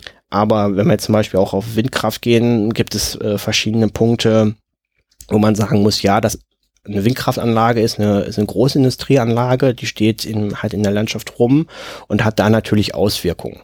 Und natürlich da auch mit verbunden negative Auswirkungen, vor allem eben halt auf, auf die Umwelt. Ähm, das heißt aber sowohl eben halt auch auf die Tierwelt als auch eben halt natürlich auch auf die Menschen, die in der Nähe wohnen. Das ist natürlich ein Eingriff äh, eben halt, der da stattfindet. Oder eben, wenn wir jetzt im Bereich der Biomasse sind, ist es natürlich so, dass wir gerade da die Diskussion haben, wir bauen jetzt zum Beispiel Mais an, was vielleicht kurze Klammer auf, das muss nicht so sein, dass wir extra Mais anbauen, den wir dann in eine Biomasseanlage werfen, sondern es kann auch anders passieren auch verträglicher passieren. Aber, Klammer zu, wenn das so passiert, dann haben wir tatsächlich natürlich, dass wir Lebensmittel oder potenzielle Lebensmittel eben halt zur Verstromung nutzen. Was natürlich eine ethische Frage ist, ob das so passieren sollte. Und das sind natürlich schon äh, Punkte, die ähm, da zu sehen sind. Und natürlich ist es eben halt auch so, die üblichen Themen, wie gesagt, der Ressourcenverbrauch ähm, ist. Du meinst den Ressourcenverbrauch bei der Herstellung? Bei der Herstellung. Da meine ich einem, also es hat auch natürlich auch da hat das eben halt eine Emission, aber auch einen Ressourcenverbrauch. Das heißt genau. eben halt auch aus die, die Komponenten, aus denen diese Anlagen denn gebaut sind. Also das muss man nochmal kurz, um es wirklich klar auf den Punkt zu bringen, auch bei der Herstellung einer Windkraftanlage und gerade bei den Solaranlagen wird CO2 erzeugt. Später ist es natürlich anders. Also es ist jetzt nicht so, dass man weiter beim, beim Strom, bei der Stromerzeugung dann weiter CO2 erzeugt, aber gerade die Solar- ähm, also die Photovoltaikanlagen, da sind auch zum Beispiel ähm, Rohstoffe verbaut, die sehr selten sind. Ja. Genau. So, ich würde jetzt gern bei der Windkraft einmal bleiben. Du hast gerade schon aufgezählt, dass es einen Einfluss auf Umwelt und Mensch hat. Und dass es ja auch gerne äh, Argumente gibt von Menschen, die sich als Windkraftgegner bezeichnen, die dann da um die Ecke kommen und halt sagen, die Vögel sterben reihenweise. Ich werde von Infraschall beschallt und äh, generell überhaupt was ist denn von diesen Windkraftgegner-Demonstrationen zu halten? Also gibt es da eine Studienlage? Ähm, wie stark ist der Einfluss dieser Windkraftanlage? Ja, da hast du jetzt ja schon äh, verschiedenste Punkte aufgebracht. Also wie gesagt, eine ne Windkraftanlage ist eine industrielle Anlage, die natürlich auch noch einen großen beweglichen äh, Teil hat. Ähm, und wir sind mittlerweile natürlich in der, in der Größe ähm, oftmals über 200 Meter, in, also in der Höhe der, einer Windkraftanlage. Und das ist natürlich, wie gesagt, das hat Auswirkungen. Ähm, da gibt es so verschiedene Punkte, die eben halt da diskutiert werden. Ich kann ja vielleicht mal so zwei, zwei, drei aufgreifen. Der eine Punkt ist einmal die Auswirkung auf die Tierwelt. Unsere Vögel. Ja, das ist natürlich auch nicht falsch per se. Also Vögel werden durch Windkraftanlagen getötet. Das ist ein Fakt. Es werden auch Insekten getötet. Es werden auch Fledermäuse getötet. Das ist erstmal prinzipiell richtig. Die Frage ist natürlich ein bisschen jetzt, wie gravierend ist das? Also fällt das zum Beispiel ins... Du meinst, wie oft kommt das vor, Prozent? Genau. Warum ich das so sage, ist, weil ähm, gravierend ist es immer. Also jedes Tier, das gestorben ist, ist ein Tier zu viel. Aber die Frage ist, wie oft kommt das vor? Was ich jetzt meine, ist ein bisschen, ob das jetzt äh, in der Statistik, in der genau. Gesamtstatistik wirklich ins Gewicht fällt äh, oder ob das eben halt vielleicht nur ein Teil von vielen ist. Und da ist es tatsächlich so, dass hier so eine gewisse Art von ähm, ja, Unehrlichkeit natürlich insofern passiert, als dass ich gesagt habe, es ist eine industrielle Anlage, ja, aber wir haben natürlich auch noch genug andere in der Gegend rumstehen, die halt andere Dinge tun, an denen eben halt auch äh, diese Auswirkungen passieren. Also wenn man jetzt mal vielleicht äh, einmal nur kurz so ein bisschen ins Detail gehen, ähm, ja, gerade gerade Greifvögel ähm, sind in der Nähe und auch Fledermäuse sind in der Nähe von Windkraftanlagen gefährdet und sterben auch. Das betrifft aber tatsächlich nicht jede Windkraftanlage. Das heißt, wenn man sich das eben anguckt, da gibt es eben auch Untersuchungen vom BUND zum Beispiel. Es gibt gewisse Windkraftanlagen an gewissen Standorten, die ein Problem sind, andere halt gar nicht. Das heißt, es ist also kein flächendeckend gleichmäßiges Problem, sondern immer sehr, sehr stark abhängig von der Lage. Vor allem da, wo zum Beispiel Brutplätze sind. Das ist auch ein Grund, warum Windkraftanlagen in der Genehmigung auch diese ganzen Gutachten brauchen. Das heißt, welche Umweltauswirkungen habe ich denn da vor Ort? Das heißt, es wird geguckt, gibt es dort eben halt den Rotmilan, gibt es da eben halt den Seeadler, gibt es da eben halt die Fledermaus? Und äh, wenn ja, ähm, kann man die Anlage da bauen oder äh, oder nicht oder wenn ich sie baue, ähm, muss ich sie vielleicht in gewissen Stunden des Tages ausschalten, um Kollisionen deutlich zu reduzieren. Und dann da vielleicht einmal jetzt ähm, aber wieder sozusagen auf den gesamten Park zu kommen. Es gibt Schätzungen, die bewegen sich in der Größenordnung in Deutschland pro Jahr, dass etwa 100.000 Vögel pro Jahr an Windkraftanlagen verenden oder eben halt so stark verletzt werden, dass sie in, infolgedessen verenden. Ähm, das klingt erstmal relativ viel, ist, ich, da gebe ich auch recht, jeder Vogel ist einer zu viel. Man muss es aber vielleicht mal auch ein bisschen im Kontext sehen. Wir haben ähm, im Bereich der Gebäude, also ganz stinknormale Gebäude, Bürogebäude, Wohngebäude, gibt es Schätzungen, dass wir pro Jahr in Deutschland etwa 20 Millionen Vögel alleine durch Kollisionen mit Gebäuden, also jetzt gar nicht mal mit Industrieanlagen, sondern mit ganz normalen Gebäuden, mit Wohngebäuden, Bürogebäuden äh, passieren. Ähm, und dann haben wir noch ganz viele andere Bereiche. Wir haben äh, eben halt sowas wie, wie Hochspannungsleitung, wir haben andere mhm. industrielle Anlagen. Wir haben äh, den Bahnverkehr und den Autoverkehr, Mobilität allgemein, ja. Luftverkehr, Vogelschlag beim Flugzeug. Äh, wir haben aber auch sowas, dass wir uns Katzen halten und Katzen pro Jahr eine enorme Anzahl an, an Vögeln ja. eben halt äh, töten. Äh, wir haben auch tatsächlich die Jagd auf Vögel, nicht unbedingt in Deutschland, aber in, in anderen Teilen Europas ist das sehr verbreitet. Das heißt, diese 100.000 Vögel fallen in der Gesamtstatistik eigentlich nicht ins Gewicht. Mhm. Nichtsdestotrotz, wie ich ja gesagt habe, es gibt da eben halt Auflagen für, es gibt eben äh, bei jeder Windkraftanlage, bei jedem Park, der gebaut wird, gibt es die Prüfung, haben wir dort lokal gegebenenfalls ein Problem? Und wenn wir ein Problem haben, können wir die, die Anlage so betreiben, dass es dann unterm Strich eben kein, ähm, dass es in, in, in der Wirkung immer halt nicht äh, gravierend wird, sozusagen. Ich gehe mal davon aus, dass in der Richtung auch noch geforscht wird, also dass halt also auf dem Wasser und auf dem Land geguckt wird, ob man das Ökosystem, also oder was halt eine Langzeitfolge sein könnte. Da guckt man doch sicherlich drauf, ne? Natürlich. Und ja. da brauchen wir sicherlich auch noch mehr Forschung. Genau, es gibt zum Beispiel sowas auch in den Bundesländern, dass ähm, ähm, es Einrichtungen gibt, die tatsächlich zum Beispiel Greifvögel, Vogelschlag statistisch erfassen. Mhm, also wirklich okay. in Einzelfallmeldungen dort aufgenommen werden und über äh, lange Zeiträume dann eben halt mittlerweile auch Daten davor liegen. Deswegen ist dieser Bereich 100.000 äh, Vögel ist einfach eine Schätzung. Das kann natürlich niemand genau sagen, aber das ist wahrscheinlich eine Größenordnung, in der sich das Ganze bewegt. Und verglichen mit den anderen Bereichen, wie gesagt, ist es relativ überschaubar. Das gleiche gilt äh, auch vielleicht nochmal für einen anderen Fall. Das war ähm, vor ein oder zwei Jahren mal ein größeres mediales Thema. Seitdem auch sozusagen beim, beim, äh, bei vielen vielen Gegnern der Windkraft auch angekommen als Argument, äh, nämlich mit Insekten, dass natürlich auch Insekten an Windkraftanlagen sterben. Das ist, äh, ist die äh, Blattspitzen der Windkraftanlagen, die bewegen sich fast im Überschallbereich. Das heißt, sehr hohe Geschwindigkeiten, Insekten, die dort eben halt in diesem Bereich durchfliegen, können natürlich vom Rotor erwischt werden und sterben halt. Und dann gab es dort eben halt eine Studie, die war dann auch in den Medien teilweise sehr reißerisch äh, dargestellt in der Überschrift, dass ähm, tatsächlich dann Windkraftanlagen Insektenhäcksler wären, war geradezu.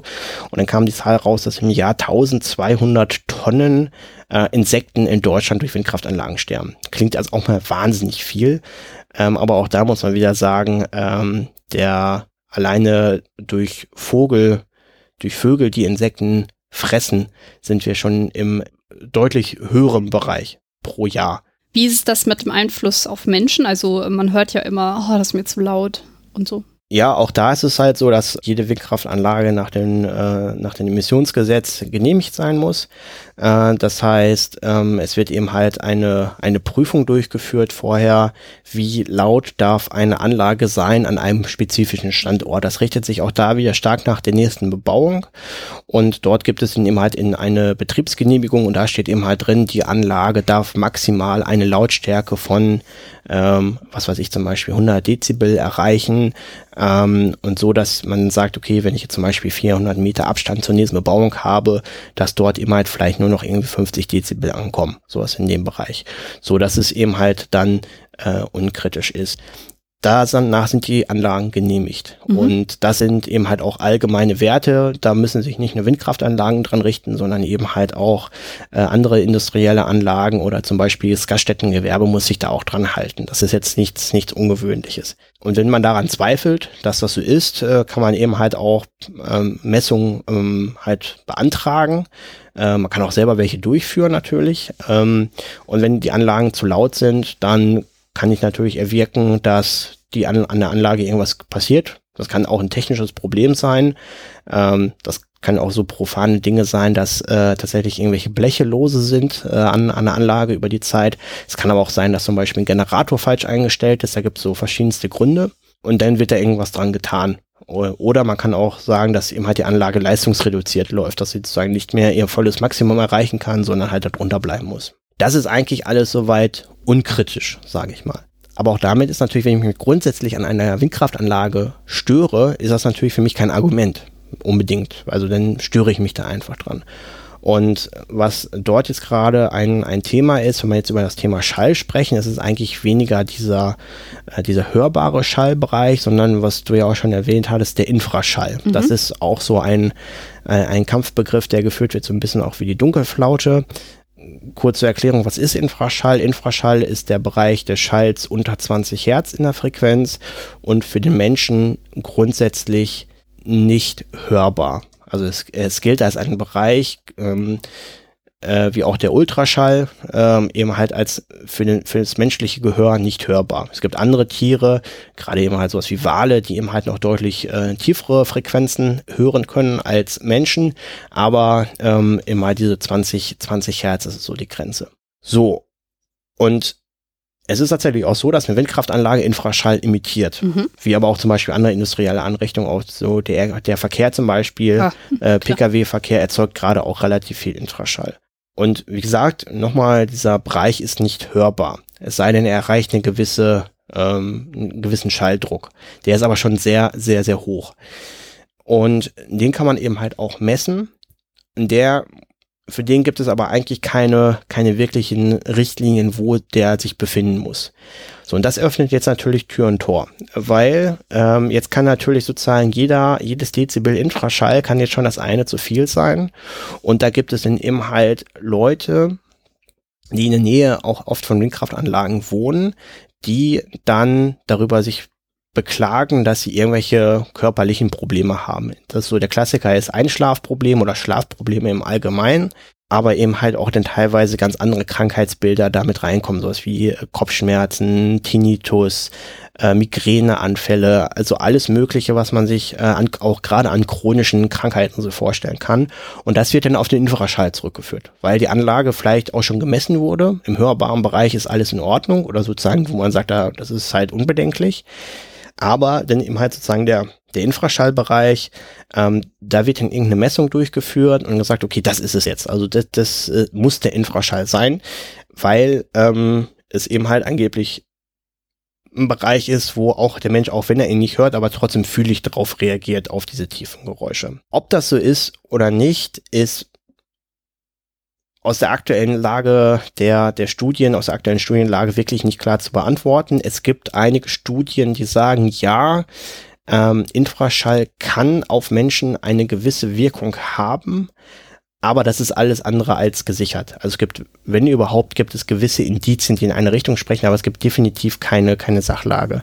Und es ist eben halt auch oft so, dass dieser Infraschall dann hat so ein bisschen artverwandt wie halt äh, zum Beispiel äh, Mobilfunkanlagen, ähm, dass dann auf einmal dort, wo eine Mo Mobilfunkanlage sind, eben halt plötzlich äh, sehr viele Leute über äh, so eine Strahlenfühligkeit äh, klagen oder halt von sich selber sagen, dass sie das eben halt haben. Und das ist auch analog im Infraschall dazu. Und weil das ja auch alles so unklar ist, kann man auch jede Krankheit im Grunde mit Infraschall in Verbindung bringen, äh, wenn man da drüber eben halt äh, spricht. Um nur ein Beispiel zu geben, ein sehr bekannter Fall, der ist, warum dieses Infraschallthema auch mal sozusagen so ins Rollen gekommen ist, das ist ein Fall aus Dänemark, da ging es darum, ähm, dass dort äh, jemand eine Nerzzucht betrieben hat, also vielleicht nochmal klar zu sagen, eine Nerzzucht, um Nerzfälle zu gewinnen. Also jetzt schon mal grundsätzlich vielleicht nicht der allerschönste Ort für ein Tier. Und äh, da soll es sich dann zugetragen haben, dass dort dann ein Windpark daneben äh, erbaut wurde und in Betrieb gegangen ist. Und ab dem Tag, wo der Park in Betrieb gegangen ist, sind die Nerze, ja, man muss wirklich so sagen, durchgedreht und haben sich dann äh, gegenseitig totgebissen, äh, sind im Käfig, äh, sind im Käfig rumgesprungen äh, und hatten dann äh, teilweise auch noch andere äh, Krankheitsbilder. Und das ist ähm, so ein Fall, der seit Jahr und Tag äh, so ein bisschen auch in den Kreisen immer wieder zirkuliert und eben halt als der Beweis äh, angebracht wird. Aber da muss man auch sagen, das ist jetzt nichts, was ich flächendeckend beobachten kann. Also wenn das so wäre. Und den Fall untersucht? Also nicht so, wie man das wahrscheinlich hätte machen sollen also mir ist zumindest kein Ergebnis bekannt, das irgendwie sagt, okay, da gibt es irgendwie einen kausalen Zusammenhang von dem einen zu dem anderen oder ob sich dieser Vorfall überhaupt so ereignet Eben. hat. Wir wissen eigentlich nichts. Ja, und es ist, es deckt sich eben halt auch nicht mit anderen Beobachtungen, weil Windkraftanlagen stehen in der Regel irgendwo in der Nähe mhm. von landwirtschaftlichen Anlagen. Da sind eben halt auch äh, andere Nutztiere untergebracht. Ja. Und da hört man jetzt auch nicht äh, Land auf, Land ab von irgendwelchen Tieren, die sich im Stellen gegenseitig totbeißen. Aber das ist halt, das soll das eben halt auch nur so ein bisschen äh, zeigen, ja. dass Infraschall so, so ein Thema ist, wo ich jetzt sagen würde, ja, da müssen wir definitiv nochmal drauf gucken. Mhm. Da muss es mehr Studien zugeben. Aber aktuell ist es einfach so, es, es gibt keinen gesicherten Zusammenhang. Es gibt allerhöchstens eine schwache Indizienlage, die halt in Studien, wo mal gewisse Punkte so ein bisschen aufgekommen sind. Ähm, aber ob das jetzt wirklich so ist, dass jemand, der in 400 oder 500 Meter Entfernung zu einer Windkraftanlage lebt, ähm, deswegen seine Schlafstörungen sich durch die Windkraftanlage und vor allem durch den Infraschall erklär erklären lassen, das ist, würde ich sagen, momentan fraglich. Okay. Jetzt gibt es aber dennoch diese Gruppe von Menschen, die ähm, sich gegen vor allem Wind, also Wind ist da halt vor allem ja im Fokus, wenn es um die äh, in Anführungszeichen normalen Bürger geht. Haben die denn einen Einfluss auf die Energiewende? Also ähm, richten sich politische Entscheidungen nach diesen, äh, ja, erneuerbare Energien-Gegnern? Politik ist in meiner Auffassung immer natürlich noch ein Abbild der Gesellschaft. Ähm, ich glaube, wenn, wenn 100 äh, Prozent der Bevölkerung auf der einen oder auf der anderen Seite stehen, dann gibt es auch, glaube ich, in einem demokratischen System ähm, auch für eine Politik keine, äh, keine andere Möglichkeit, als da der, der absoluten Mehrheit sozusagen zu folgen. Ähm, deswegen, die Politik reagiert auf gesellschaftliche Strömung. Das ist so mein, mein Eindruck. Und das ist eben halt hier äh, insbesondere der Eindruck eben halt bei den regenerativen Energien, dass natürlich schon die Politik das als Interessensausgleich, sozusagen als großer Konsensfinder ähm, äh, sich dieses, dieses Thema eben halt auch angenommen hat und natürlich auch ein äh, gewisse Aktionen, die ähm, oder Entscheidungen, die getroffen wurden in der Politik, sich dadurch erklären lassen, dass eben halt Teile und auch gar nicht so kleine Teile der Bevölkerung eben halt gegen diese Energiewende sind, insbesondere durch die regenerativen Energien und insbesondere dadurch nochmal durch die, durch die Windkraft. Und das kann man natürlich so sehen, wenn ich eben halt auf der einen Seite ein Klimapaket beschließe als Bundesregierung, indem ich ihm halt sage, wir haben halt sehr ambitionierte CO2-Ausstoßreduktionsziele.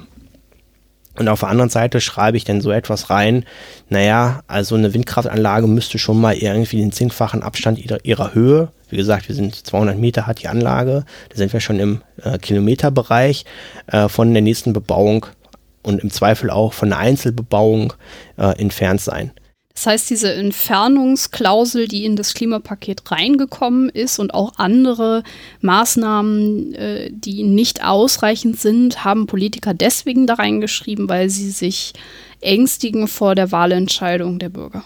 Naja, ich glaube, das tut ein Politiker grundsätzlich, dass er sich vor der Wahlentscheidung des Bürgers ängstigt und er deswegen halt. Aber er macht eine Annahme darüber, was den Bürger stört.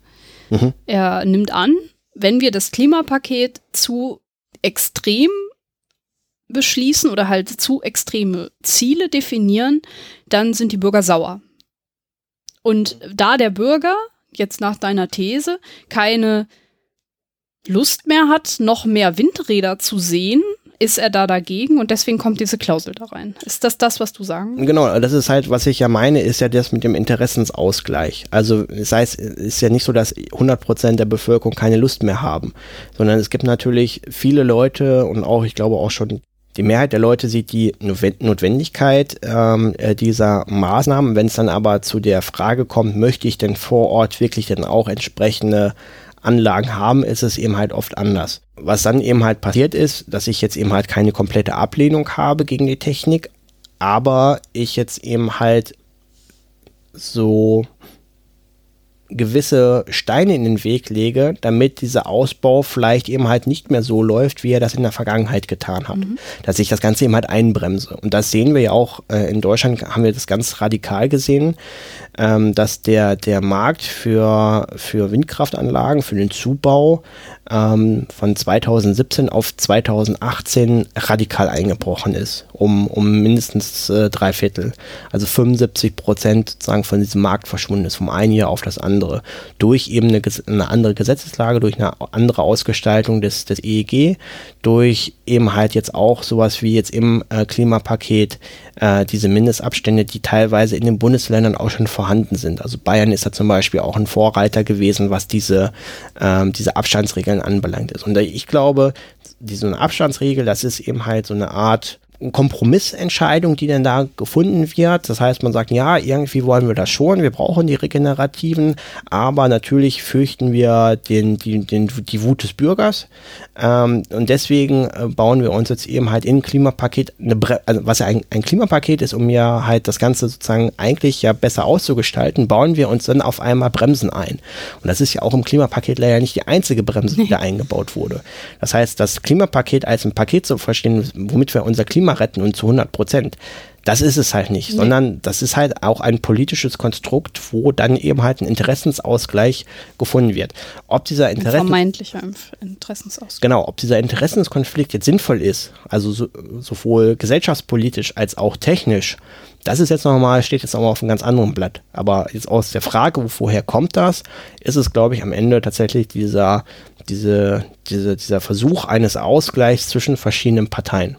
Jetzt hast du gesagt, dass, dass der Windkraftausbau extrem zurückgegangen ist und dass dies, ja, es in der Branche sehr krankt und dass man halt ja auch in den letzten Wochen immer mal wieder Arbeits, äh, man hat immer wieder gehört, dass es äh, Arbeitsplätze abgebaut wurden. Ähm, worauf ist das zurückzuführen, dass das so ist?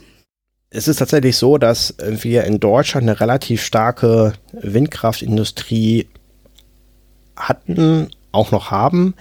Ähm, und das ist natürlich grundsätzlich so, wenn ich mich in einem Markt befinde, der mein Heimat, Heimatmarkt ist und dieser Markt eben halt so drastisch einbricht, also zwischen äh, irgendwo zwischen 70 und 80 Prozent von einem aufs andere Jahr einbricht, ähm, dann ist das einfach ein Problem für die Unternehmen. Warum und ist das denn eingebrochen? Du hast gerade das e, dass man bei der EEG, ähm, beim EEG eine Änderung vorgenommen hat.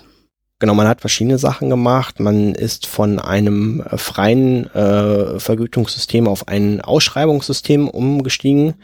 Das heißt, ähm, heute können Parks äh, nicht ähm, einfach mit einer Baugenehmigung gebaut werden, sondern müssen noch durch eine, eine Ausschreibung, die von der Bundesnetzagentur durchgeführt wird.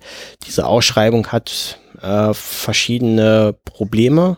Ähm, insbesondere, dass sie halt einen künstlichen Deckel einführt auf der einen Seite, aber andererseits auch, äh, dass ich in die Ausschreibung schon mich mit einer genehmigten Anlage rein muss. Das heißt, ich habe mir erstmal viele Gutachten, viel Zeit investiert, um Vorarbeit zu leisten, eine Anlage bauen zu können. Ähm, und dann muss ich aber noch in eine Ausschreibung, wo ich die Gefahr habe, dass ich gar nicht zum Zug komme oder mit einem Preis nur zum Zug komme, den ich gar nicht refinanzieren kann. Mhm. Das ist ähm, zum Beispiel eine, eine Maßnahme. Aber die viel, der viel größere Punkt ist vor allem immer noch die Fläche. Also wenn ich keine Fläche habe, also wenn ich äh, tatsächlich gar nicht in also sozusagen gar keine genehmigte Anlage bekomme, mit der ich in eine Ausschreibung kann, weil diese Genehmigung schon scheitert, weil dort eben halt ähm, ich fürchten muss, ähm, dass ich da eine Klagewelle an, an Hals kriege und ähm, vielleicht auch an diesen Standorten das auch gar nicht ausgewiesen ist durch die Länder oder durch die Kreise. Dann habe ich das Problem, dass äh, sozusagen gar keine Projekte überhaupt in diese Initiierungsphase kommen. Und das ist äh, aktuell das, das große Problem, dass die Projektierer, die also diese Windparks projektieren und nachher dann auch später eben halt dann an diese Betreiber übergeben oder vielleicht auch selber betreiben, dass die es im Moment sehr scheuen, tatsächlich überhaupt in diese Phase zu gehen, mhm. weil das eben halt mit sehr vielen Hürden aktuell belegt ist. Ja. Das heißt, wir haben eine Zukunftsbranche, in der wir Arbeitsplätze verlieren, die eigentlich helfen könnte, die Energiewende zu schaffen. Dennoch denken die Politiker oder vielleicht haben sie auch recht, man weiß es ja nicht genau, dass in der Bevölkerung diese Energiewende gar nicht so akzeptiert ist und die Bevölkerung weiter auf Atomstrom beziehungsweise in Deutschland vor allem auf die Kohle setzen will. Ist Kohle wirklich akzeptierter bei uns als erneuerbare Energien? Da sind wir wieder in der Frage, was findet man gut und was will man vor der Haustür haben? Will man ein Kohlekraftwerk vor der Haustür haben? Das haben aber die meisten Leute nicht. Also wie ich ja gesagt habe, der Flächenverbrauch ist ja wesentlich kleiner. Das heißt, wir haben viel weniger Kraftwerke. Das heißt, wir haben in Deutschland jetzt Stand 2020 zum Beispiel nur noch sechs Atomkraftwerke in Deutschland, die auch meistens sehr weit ab vom Schuss stehen.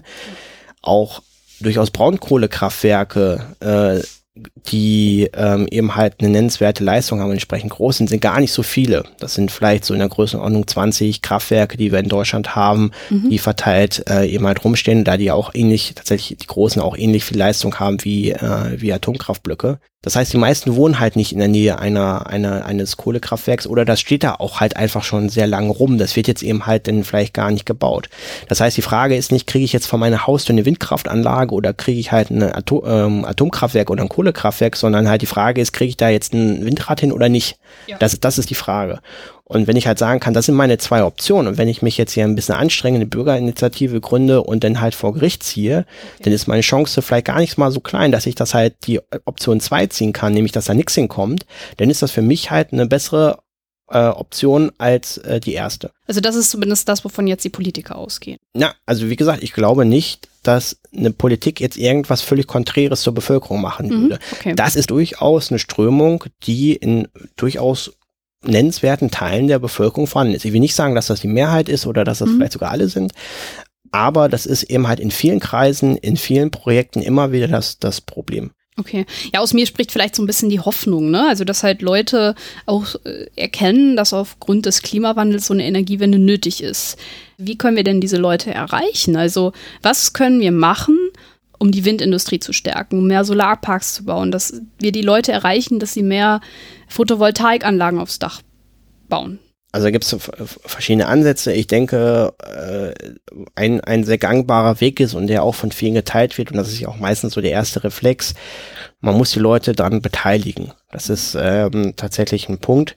Ähm, es gibt durchaus ähm, so Fälle von, von ländlichen Gebieten. Da gibt es das eine Dorf, das ist absolut gegen Windkraft, sagen, das, hier steht schon viel zu viel rum, auf keinen Fall noch eins mehr, wir sind schon viel zu viel belastet. Das Dorf nebenan ist da ganz anderer Meinung und sagt, nein, äh, ist super. Und oft ist der Grund dafür, dass dann diese Orte an den Parks, die halt vor ihrer Haustür ja auch stehen, und das kann man ja auch einfach nicht wegdiskutieren, die stehen da ja auch einfach und, und stören auch Leute. Das kann ich ja auch grundsätzlich erstmal verstehen, dass ich das jetzt nicht einfach nur positiv finde, dass eine Anlage da steht, ja, sondern dass ich mich da vielleicht auch einfach dran reibe und sage, muss denn das jetzt sein, dass direkt irgendwie in meiner Sichtweite hier zehn Anlagen stehen? Ja. Ist okay. Aber ähm, wenn ich jetzt sage, ihr könnt euch daran beteiligen, das heißt, ihr könnt eben als Gesellschaft vor Ort, könnt ihr an, an diesen Anlagen auch partizipieren, indem ihr Anteilseigner werdet davon oder ihr irgendwie einen Rückfluss habt sozusagen, dass man dann sagt an der Stelle, okay, Das gefällt mir vielleicht immer noch nicht ästhetisch, aber ich profitiere daran und damit ist es auch für mich okay. Ich stimme der These erstmal grundsätzlich überein, dass mit, mit finanzieller Partizip Partizipierung ähm, die Akzeptanz steigt, aber man muss, muss glaube ich, auch an manchen Stellen sagen, es ist halt wie es ist wir müssen die Energiewende machen. Wir, wir haben jetzt nicht unendlich viele Optionen zur Verfügung. Das heißt, wir haben halt diese, diese Handvoll ähm, äh, Technologien zwar äh, gerade verfügbar und mit denen müssen wir diese Energiewende auch irgendwie gestalten. Und die Frage ist ja halt auch immer vor allem, bevor ich mich jetzt immer in so, vielleicht in so eine Detaildiskussion stürze, was ist denn, was ist denn die Alternative?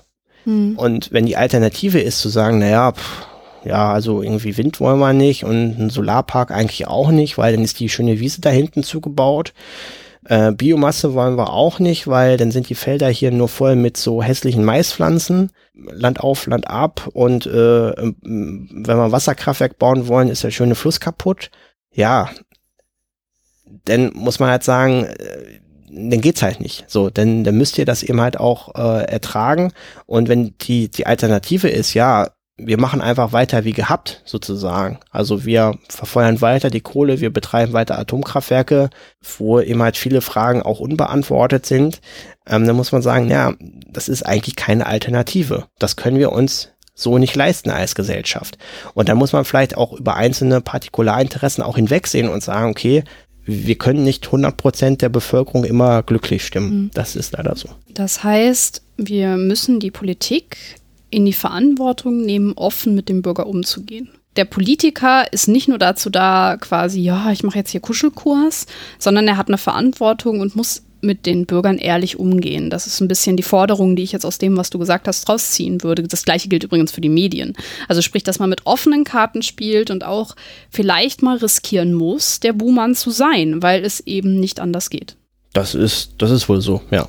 Das ist natürlich für sicherlich viele nicht leicht zu akzeptieren, würde ich sagen. Aber ich hatte ja jetzt gerade schon gesagt, dass ich so ein bisschen Hoffnung habe. Ich habe das Gefühl, dass sich in den letzten Monaten durch zum Beispiel Friday for Future oder auch andere Diskussionen, die äh, mittlerweile den Mainstream erreicht haben, viele Menschen anfangen umzudenken. Würdest du das anders sehen? Ja, also äh, das, das, das Thema, muss man sagen, hat ja auch mal so allerlei Anlass zum, zum totalen Pessimismus, dass man manchmal auch in so eine so ein, so ein ähm, Gedankenwelt abrutscht, äh, jetzt ist sozusagen alles zu spät, der Planet ist kaputt, es geht gar nichts mehr und alles ganz furchtbar. Und natürlich sind die, die Probleme sind enorm und die, wie ich ja schon sagte, äh, solche Themen wie jetzt die Energiewende, und das ist ja auch nicht, äh, die Energiewende ist ja auch nicht das einzige, wenn wir über CO2-Emissionen sprechen. Es gibt ja auch noch durchaus andere Emittenten von, von CO2, mhm. äh, wenn ich jetzt zum Beispiel auch nur an die Landwirtschaft denke. Aber trotzdem kann man sehen, dass wir durchaus auch Fortschritte erreicht haben. Wir mhm. haben Fortschritte erreicht. Wir haben jetzt eben halt im Strommix schon wirklich einen nennenswerten Anteil. Die Windenergie ist tatsächlich die stärkste Energieform über alle gesehen, auch über die konventionellen, also wir mit der meisten Einspeisung. Wir haben mittlerweile, wie gesagt, diesen Bereich irgendwas zwischen äh, 40 und 50 Prozent je nach Lesart der Statistik in der Stromproduktion erreicht. Primärenergie, wenn man alles sieht, ist es deutlich schlechter, ja, aber wir haben Fortschritte erreicht. Wir erreichen mittlerweile auch Fortschritte in der CO2-Reduzierung. Das ist tatsächlich auch seit einigen Jahren. Wir haben tatsächlich einen Rückgang der CO2-Emissionen in Deutschland. Und wir haben auch eine Reduzierung zum Beispiel im Verbrauch. Das kann man auch in der Stromproduktion sehen, dass auch die tatsächlich rückläufig ist in Summe. Und insofern, wenn man die ganzen Punkte zusammennimmt, würde ich sagen, ja, es passiert etwas. Die Frage ist tatsächlich, wenn ich mir jetzt ein Ziel angucke, 2030 eine Reduzierung um über 50 Prozent im Vergleich zu 1990 da fehlt noch eine ganze Menge. Und auch an dem, was ich schon erwähnt hatte, die Reduzierung des Verbrauchs, auch des, der Primärenergie, das ist, äh, das ist ein Riesenschritt noch, den wir da machen müssen. Und wenn man das jetzt einfach mal so extrapoliert über die heutige Situation hinaus, kann man sagen, dass wir diese Ziele nicht erreichen werden. Das heißt, die Anstrengung ist noch zu gering und ich glaube, dass natürlich, wenn man solche Ziele erreichen will, dass es halt geht, aber dass es irgendwann auch die Einschnitte größer werden dass wir nicht halt sagen können, naja gut, wir fahren jetzt irgendwie einmal, wir fahren jetzt einmal mit dem Zug mehr oder wir fliegen jetzt einmal im Jahr eine Kurzstrecke weniger. Keine Ahnung, wir machen irgendwie, kaufen uns jetzt nochmal einen neuen Kühlschrank, der doppelt so groß ist, aber vielleicht zehn Prozent weniger Energie verbraucht. Ich glaube, da ist sozusagen noch die mit welcher mit welchen Elan jetzt man eigentlich noch vorgehen müsste und äh, mit welcher Intensität man jetzt eigentlich an diesen Zielen arbeiten müsste, ist, glaube ich, noch nicht durchgängig klar geworden. Aber ich glaube, und wie du halt sagst, wenn man jetzt nochmal alleine fünf Jahre zurückdenkt, da war die Diskussion noch eine ganz andere. Da wurde über viele Themen auch noch durchaus anders äh, gesprochen. Da haben auch andere Sachen noch besser funktioniert, ja, aber auch, aber jetzt nur rein auf das Bewusstsein der Leute betrachtet, würde ich sagen, dass sich halt gerade in den letzten äh, paar wenigen Jahren schon relativ viel getan hat. Und das macht natürlich schon äh, Grund zur Hoffnung. Und man sieht ja eben halt auch, dass etwas passieren kann. Ähm, dass wir jetzt seit äh, der Zeit, wo es das EEG zum Beispiel gibt, eben halt schon viel erreicht haben und nicht nichts. Hm. Das heißt, deine pessimistische Einschätzung zu der Lage ist, bis 2030 die Ziele erreichen wir nicht. Ja, zumindest nicht, wenn wir so weitermachen. ja, aber es deutet ja nicht, da bin ich jetzt pessimistisch und ähm, da äh, nehme ich die Politik jetzt in die Verantwortung. Es, äh, der Zug dahinter, den sehe ich noch nicht. Ne? Also halt, ähm, ich bin mir nicht sicher, ob die Politik im Moment die Energiewende wirklich mit so viel ähm, ja, Motivation angeht, wie sie müsste. Das hast du ja gerade auch rausgearbeitet. Die optimistische Einschätzung dagegen ist, dass wir weiterkommen, dass wir ähm, schon Ansätze haben, dass das EEG nicht völlig, sage ich jetzt mal, mm, völlig sinnlos war und dass wir gerade mit dem Wind einen starken Stromproduzenten schon haben und ähm, dass ja auch solche Gruppierungen wie Fridays for Future oder auch German Zero. Ähm, das ist ein Projekt, das sich auf die Fahnen geschrieben hat, Klimaziele ins, in den Bundestag zu bekommen und dann noch eben Gesetze daraus zu machen. Da werde ich was zu verlinken in den Shownotes. Ähm, dass es solche Bewegungen gibt, die Hoffnung machen, dass wir in den nächsten Jahren ein bisschen mehr Zug auf die Sache bekommen. Kann man das so sagen? das kann man definitiv äh, so sagen. Und wie gesagt, ich würde es auch gar nicht so derartig pessimistisch sehen. Es hat sich, glaube ich, viel getan. Mhm. Und ich glaube, man kann die Ziele auch erreichen. Und ich glaube, was auch ganz, ganz wichtig ist, auch wirklich zu sagen, diese Energiewende ist technisch möglich. Mit der, mit dem Wissensstand und mit der Technologie, die wir heute haben es ist nicht so, dass wir jetzt irgendwas neu erfinden müssten. Es ist jetzt nicht so, dass wir, keine Ahnung, auf das Fusionskraftwerk warten, was vielleicht irgendwie 2100 mal irgendwann fertig ist. Mhm. Und dann sagen, jetzt können wir sozusagen starten. Sondern wir haben jetzt eigentlich alles zur Hand. Wir müssen es einfach nur machen und wir müssen es jetzt wirklich auch entschieden umsetzen. Genau. Das würde ich auch so sehen. Das ist doch eine, eine, schöne Zusammenfassung. Haben wir denn an anderer Stelle noch einen Aspekt vergessen, den du gerne noch erwähnen würdest. Ja, vielleicht ein, ein Thema auch mit Rückblick auf deine letzte Folge, zu der ich äh, durchaus auch eine, eine Meinung habe, nämlich die Frage der, der Kernkraft und kann die Kernkraft für uns ähm, eine Lösung sein in, im, im Kampf gegen den Klimawandel und bei den regenerativen Energien oder mhm. in CO2-neutralen äh, Verstromungen. Ja, guter Punkt, weil ich sag mal, Friday for Future und auch andere ähm, Klima- ähm, ja, Organisationen holen das ja gerne mal wieder raus und ähm, die Diskussion entbrannt hier und da mal wieder. Wie ist denn deine Meinung dazu? Allgemein zu sagen, ähm, ist natürlich die, die Kernenergie oder die Atomkraft, äh, wie ich ja schon ausgeführt habe, ist ja keine erneuerbare Energie, sondern da sind wir eben halt auf im Wesentlichen das Uran angewiesen. Ähm, mein, meine Wahrnehmung ist im Moment, dass das tatsächlich äh, auch stärker anzieht. Äh, das kann man auch an, an verschiedenen Punkten sehen. Zum einen ist eben halt so ein bisschen, ich glaube, die, die Angst bei vielen Leuten, was machen wir, wenn wir jetzt wirklich den Atomausstieg haben? Der ist auch gar nicht mehr in weiter Ferne, 2022, also mal Ende 2022, also gerade mal in jetzt drei Jahren Zeit, äh, werden wir alle Atomkraftwerke in Deutschland stillgelegt haben. Das heißt, dann ist null Prozent Einspeisung durch Atom und wie gesagt auch diese Grundlastfähigkeit eben halt sozusagen weg in dem Bereich. Ähm, und aus der fast schon Angst, die sich daraus, ähm, glaube ich, äh, entwickelt, äh, ist es eben halt gerade eine Diskussion, die teilweise ankommt, naja, wir haben doch CO2 zumindest im Betrieb CO2-neutrale Kraftwerke äh, mit den Atomkraftwerken. Warum setzen wir denn nicht weiter auf die Technologie? Lassen wir die alten weiterlaufen oder bauen vielleicht sogar neue, wo auch teilweise wieder dran geforscht wird. Mit mhm. dem Thoriumreaktor wird dran geforscht. Bill Gates ähm, äh, forscht irgendwie an, an einem neuen Atomkraftwerk rum. Also scheinbar ist das ja irgendwie, man hat das Gefühl, das Thema ist auf einmal so wirklich schlagartig wieder en vogue. Es ist irgendwie wieder in der Diskussion ich muss sagen, wenn ich das jetzt aktuell betrachte, die Situation, ist das so ein, hat das so eine gewisse, ist das so eine Pseudodiskussion, die da aufkommt, die, glaube ich, auch ein Stück weit an der Realität vorbeiführt. Ja. Wenn man das sieht heute, ähm, oder sich die letzten Jahrzehnte anschaut, dann ist seit äh, den 1990er Jahren die Anzahl der Atomkraftwerke weltweit in etwa stabil.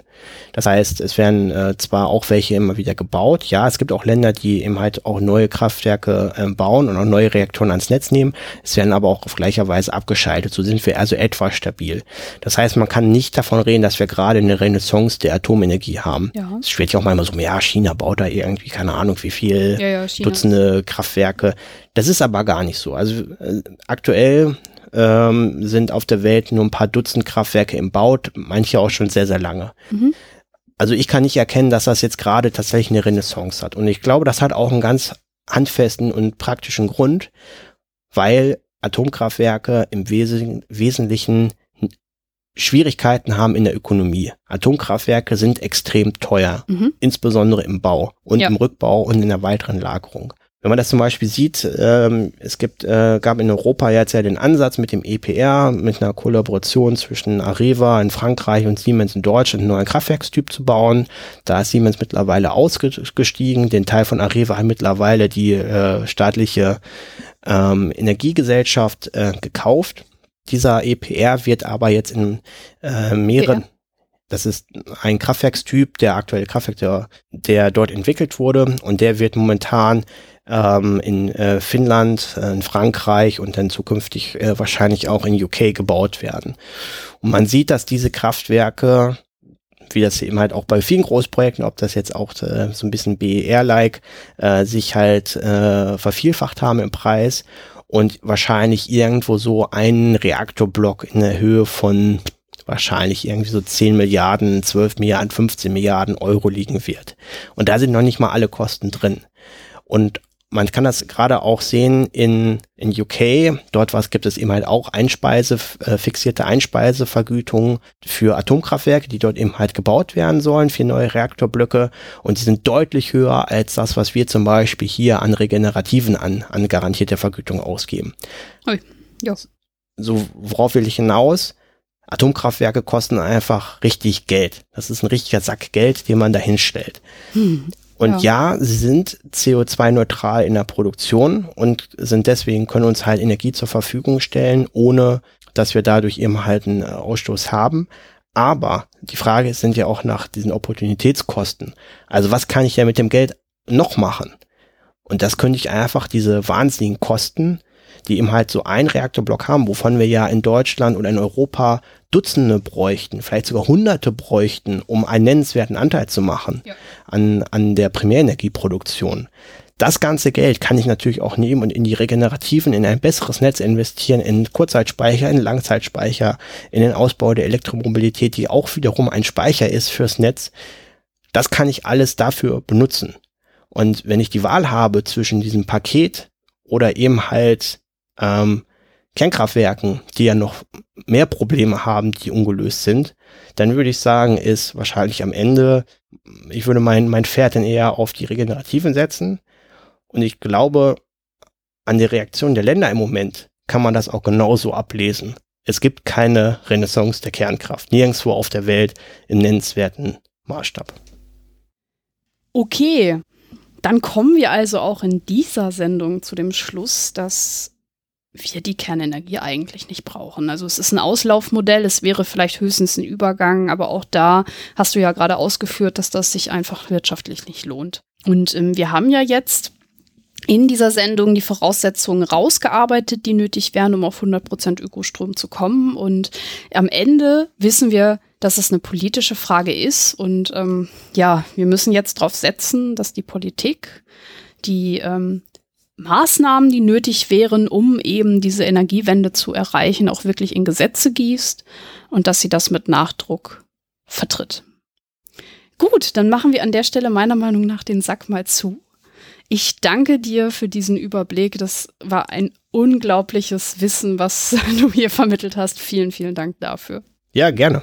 Ja, ich muss mich sowieso einfach mal an der Stelle bedanken. Vielleicht gebe ich da den Hörern einmal einen kleinen Einblick, denn äh, du bist ja so ein bisschen die Schattenredaktion und hilfst mir wirklich bei diesem Projekt immer, immer wieder und bist auch ein bisschen schuld, dass es dieses Projekt überhaupt gibt. Deswegen auch an der Stelle einmal vielen Dank. Zu, fast schon zu viel der Ehre. Vielen Dank, vielen Dank.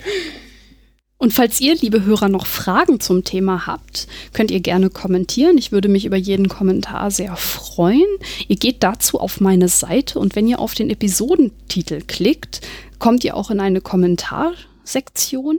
Falls euch generell die Sendung gefallen hat und ihr vielleicht auch sogar was dazugelernt habt, dann kommentiert doch gerne bei iTunes. Darüber würde ich mich wirklich sehr, sehr freuen und auch auf anderen Plattformportalen, die mich führen. Ich bin zum Beispiel auch auf Spotify. Da würde ich mich natürlich auch freuen, wenn ihr mich abonniert. Vielen Dank. Okay, dann würde ich sagen, kommen wir im Sinne der Tradition zum letzten Teil der Sendung. Im letzten Teil der Sendung gebe ich meinem Gast ja immer gerne als kleinen Rausschmeißer ein Horoskop mit auf den Weg. Und passend zur letzten Sendung frage ich dich dieses Mal nicht nach deinem Sternzeichen, sondern nach deiner Blutgruppe. Weißt du deine Blutgruppe? Die kenne ich tatsächlich, ja. Ah, Aber ich kenne auch mein, mein Sternzeichen. Ja, es tut mir leid.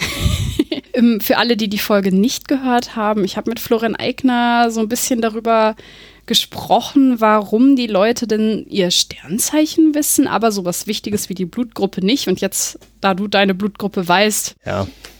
Jetzt habe ich hier leider deine Pointe hier versaut. Ja, voll. Okay, dann machen wir jetzt mit einem Horoskop weiter und ermutige aber die Hörer, dass sie trotzdem sich mal um ihre Blut versucht mal rauszukriegen, was eure Blutgruppe ist. Das ist sehr wichtig, ja. Kann ich nur unterstützen. Zum Beispiel durch Blutspenden. Das ist äh, tatsächlich äh, eine Möglichkeit, wo man zwangsläufig seine Blutgruppe erfährt. Ja, Sogar stimmt. kostenlos und manchmal gibt es auch noch ein Brötchen dazu. Oder vielleicht auch noch ein bisschen mehr, je nachdem. Stimmt. Okay, also das halten wir fest. Kommen wir jetzt also zum Horoskop. Ich hatte als erstes die Idee, einfach auf ein Elemente-Horoskop zu gehen, weil eben das irgendwie nahe liegt. Also wir haben halt Feuer, Wasser, Luft und Erde. Und irgendwie haben alle Erneuerbaren da so ein Pendant drin und haben da so ein Äquivalent, also eben Feuer, Solar, Wasser ist halt das Wasserkraftwerk, Luft ist das Windrad und eben Erde ist Biogas oder Geothermie, was auch immer man sich da überlegt. Aber irgendwie passt es ja schon. Und damit würde ich jetzt auch gerne einmal starten, zumindest, dass ich äh, dir das mal erzähle, was dein Element bzw. dein erneuerbares Kraftwerk über dich aussagt. Ich bin sehr gespannt. Welches Sternzeichen bist du denn? Ich bin Fische. Du bist Fische? Wer hätte es gedacht? Fisch ist ein Wasserelement. Das überrascht uns jetzt alle, glaube ich. Ja. ich habe herausgefunden, dass Wasserzeichen sich durch ein hohes Maß an Sensibilität und Einfühlungsvermögen auszeichnen. Mm. Sie sind nicht unbedingt die geborenen Realisten, sondern nehmen auch die Realität zuerst gefühlsmäßig wahr. Natürlich. Gefühlte Wahrheit. Ganz Haben wichtig. wir doch gelernt. Okay, wir stellen fest, das passt irgendwie nicht so. es hält sich arg in Grenzen, würde ich sagen, ja. Ich habe mir gedacht, das ist halt doch ein bisschen langweilig. Ich meine, ähm, ist es auch alles so ein bisschen Captain Obvious, ne? Also wenn man jetzt sich zum Beispiel irgendwie ein Feuerelement anguckt, ja, zerstörerisch, ja, Luft ist so Schwung im Leben und Kraft und Sturm und hast du nicht gesehen, so ist irgendwie alles das Gleiche. Da habe ich dann noch mal ein bisschen weiter recherchiert und ich habe sogar ernsthaft ein Windhoroskop gefunden. das passt. Ja, und ähm, das Projekt, was ich da gefunden habe, möchte ich auch noch aus einem anderen Grund hier wirklich einmal vorstellen. Das Portal, wo es ein windiges Horoskop gibt, wie es heißt, heißt Wilder Wind und ist ein Portal für LehrerInnen. Und dort wird die Windenergie vorgestellt, kindgerecht, mit süßen Zeichnungen und ähm, liebe Hörer, falls ihr Kinder habt, schaut euch die Seite vielleicht mal an. Es ist mit einem Fokus auf Österreich. Aber man kann da trotzdem viel lernen. Also ich, ich kenne auch die Macher dieser Seite nicht. Ich habe mir die Seite nur mal angeschaut, habe mir angeguckt, von wem das kommt, das halt vernünftig äh, gemacht ist. Und ich finde es wirklich sehr süß und ähm, es vermittelt halt ja mit ein bisschen Spaß und mit ein bisschen Zwinkern im Auge das, worüber wir in dieser Sendung gesprochen haben. Es hat mir wirklich gut gefallen. Und da äh, gibt es auch ein windiges Horoskop, was sich selber auch nicht so ernst nimmt. Ich lese mal die Einleitung vor. In welchem Windzeichen bist du geboren? Wenn du zu deinem Geburtsmonat weiterklickst, erfährst du vielleicht etwas über deinen windigen Charakter. Es gelten aber natürlich nur die Teile, die dir gefallen. Ich muss sagen, ich finde den Titel wirklich sehr schön. Windiges Horoskop. Da weiß man direkt, wo es äh, hin, genau. hinläuft. In welchem Monat bist du denn geboren? Das ist der Februar. Der verrückte Februarwind. Überraschend, freiheitsliebend, ungestüm. Der Februarwind ist ein recht ungewöhnlicher Geselle. Er hat immer neue Ideen auf Lager und ist stets bereit, die Wesen in seiner Umgebung in Erstaunen zu versetzen. Er liebt die Freiheit und lässt sich durch nichts und niemanden davon abhalten, ungestüm durch die Gegend zu wehen. Dabei kann es schon mal vorkommen, dass einiges umgeweht wird oder den Standort wechselt. Manche sagen, der Februarwind sorgt dafür, dass seine Umgebung immer wieder verrückt wird. Die einen ärgert das, aber die anderen freuen sich darüber, dass die Landschaft nun wieder anders und neu aussieht. Eines ist sicher, für Überraschungen ist der Februarwind immer zu haben. Oft sind sogar die Windräder überrascht, wie viel Strom sie mit diesem Wind erzeugen können. Ist auf, ist auf, jeden Fall äh, kreativ. Aber ob das natürlich gut ist, dass da einiges umgeweht wird, äh, da bin ich mir nicht so sicher. Aber äh, ist, äh, ist gut, gut geschrieben. Ich finde das super süß. Und außerdem suche ich mir jetzt eh das raus, was ich gut finde und den Rest schmeiße ich weg, von daher. Also ich muss ja sagen, mein Favorit ist der Teil mit den Windrädern, dass die sogar überrascht sind, wie viel Strom da rauskommt. also du musst ein sehr windiges Gemüt haben. Haha. Hoffen wir, dass es uns allen so geht und dass wir quasi mit den Windrädern unser Frieden schließen und wir alle ein bisschen windiger werden. Was auch immer das heißen soll.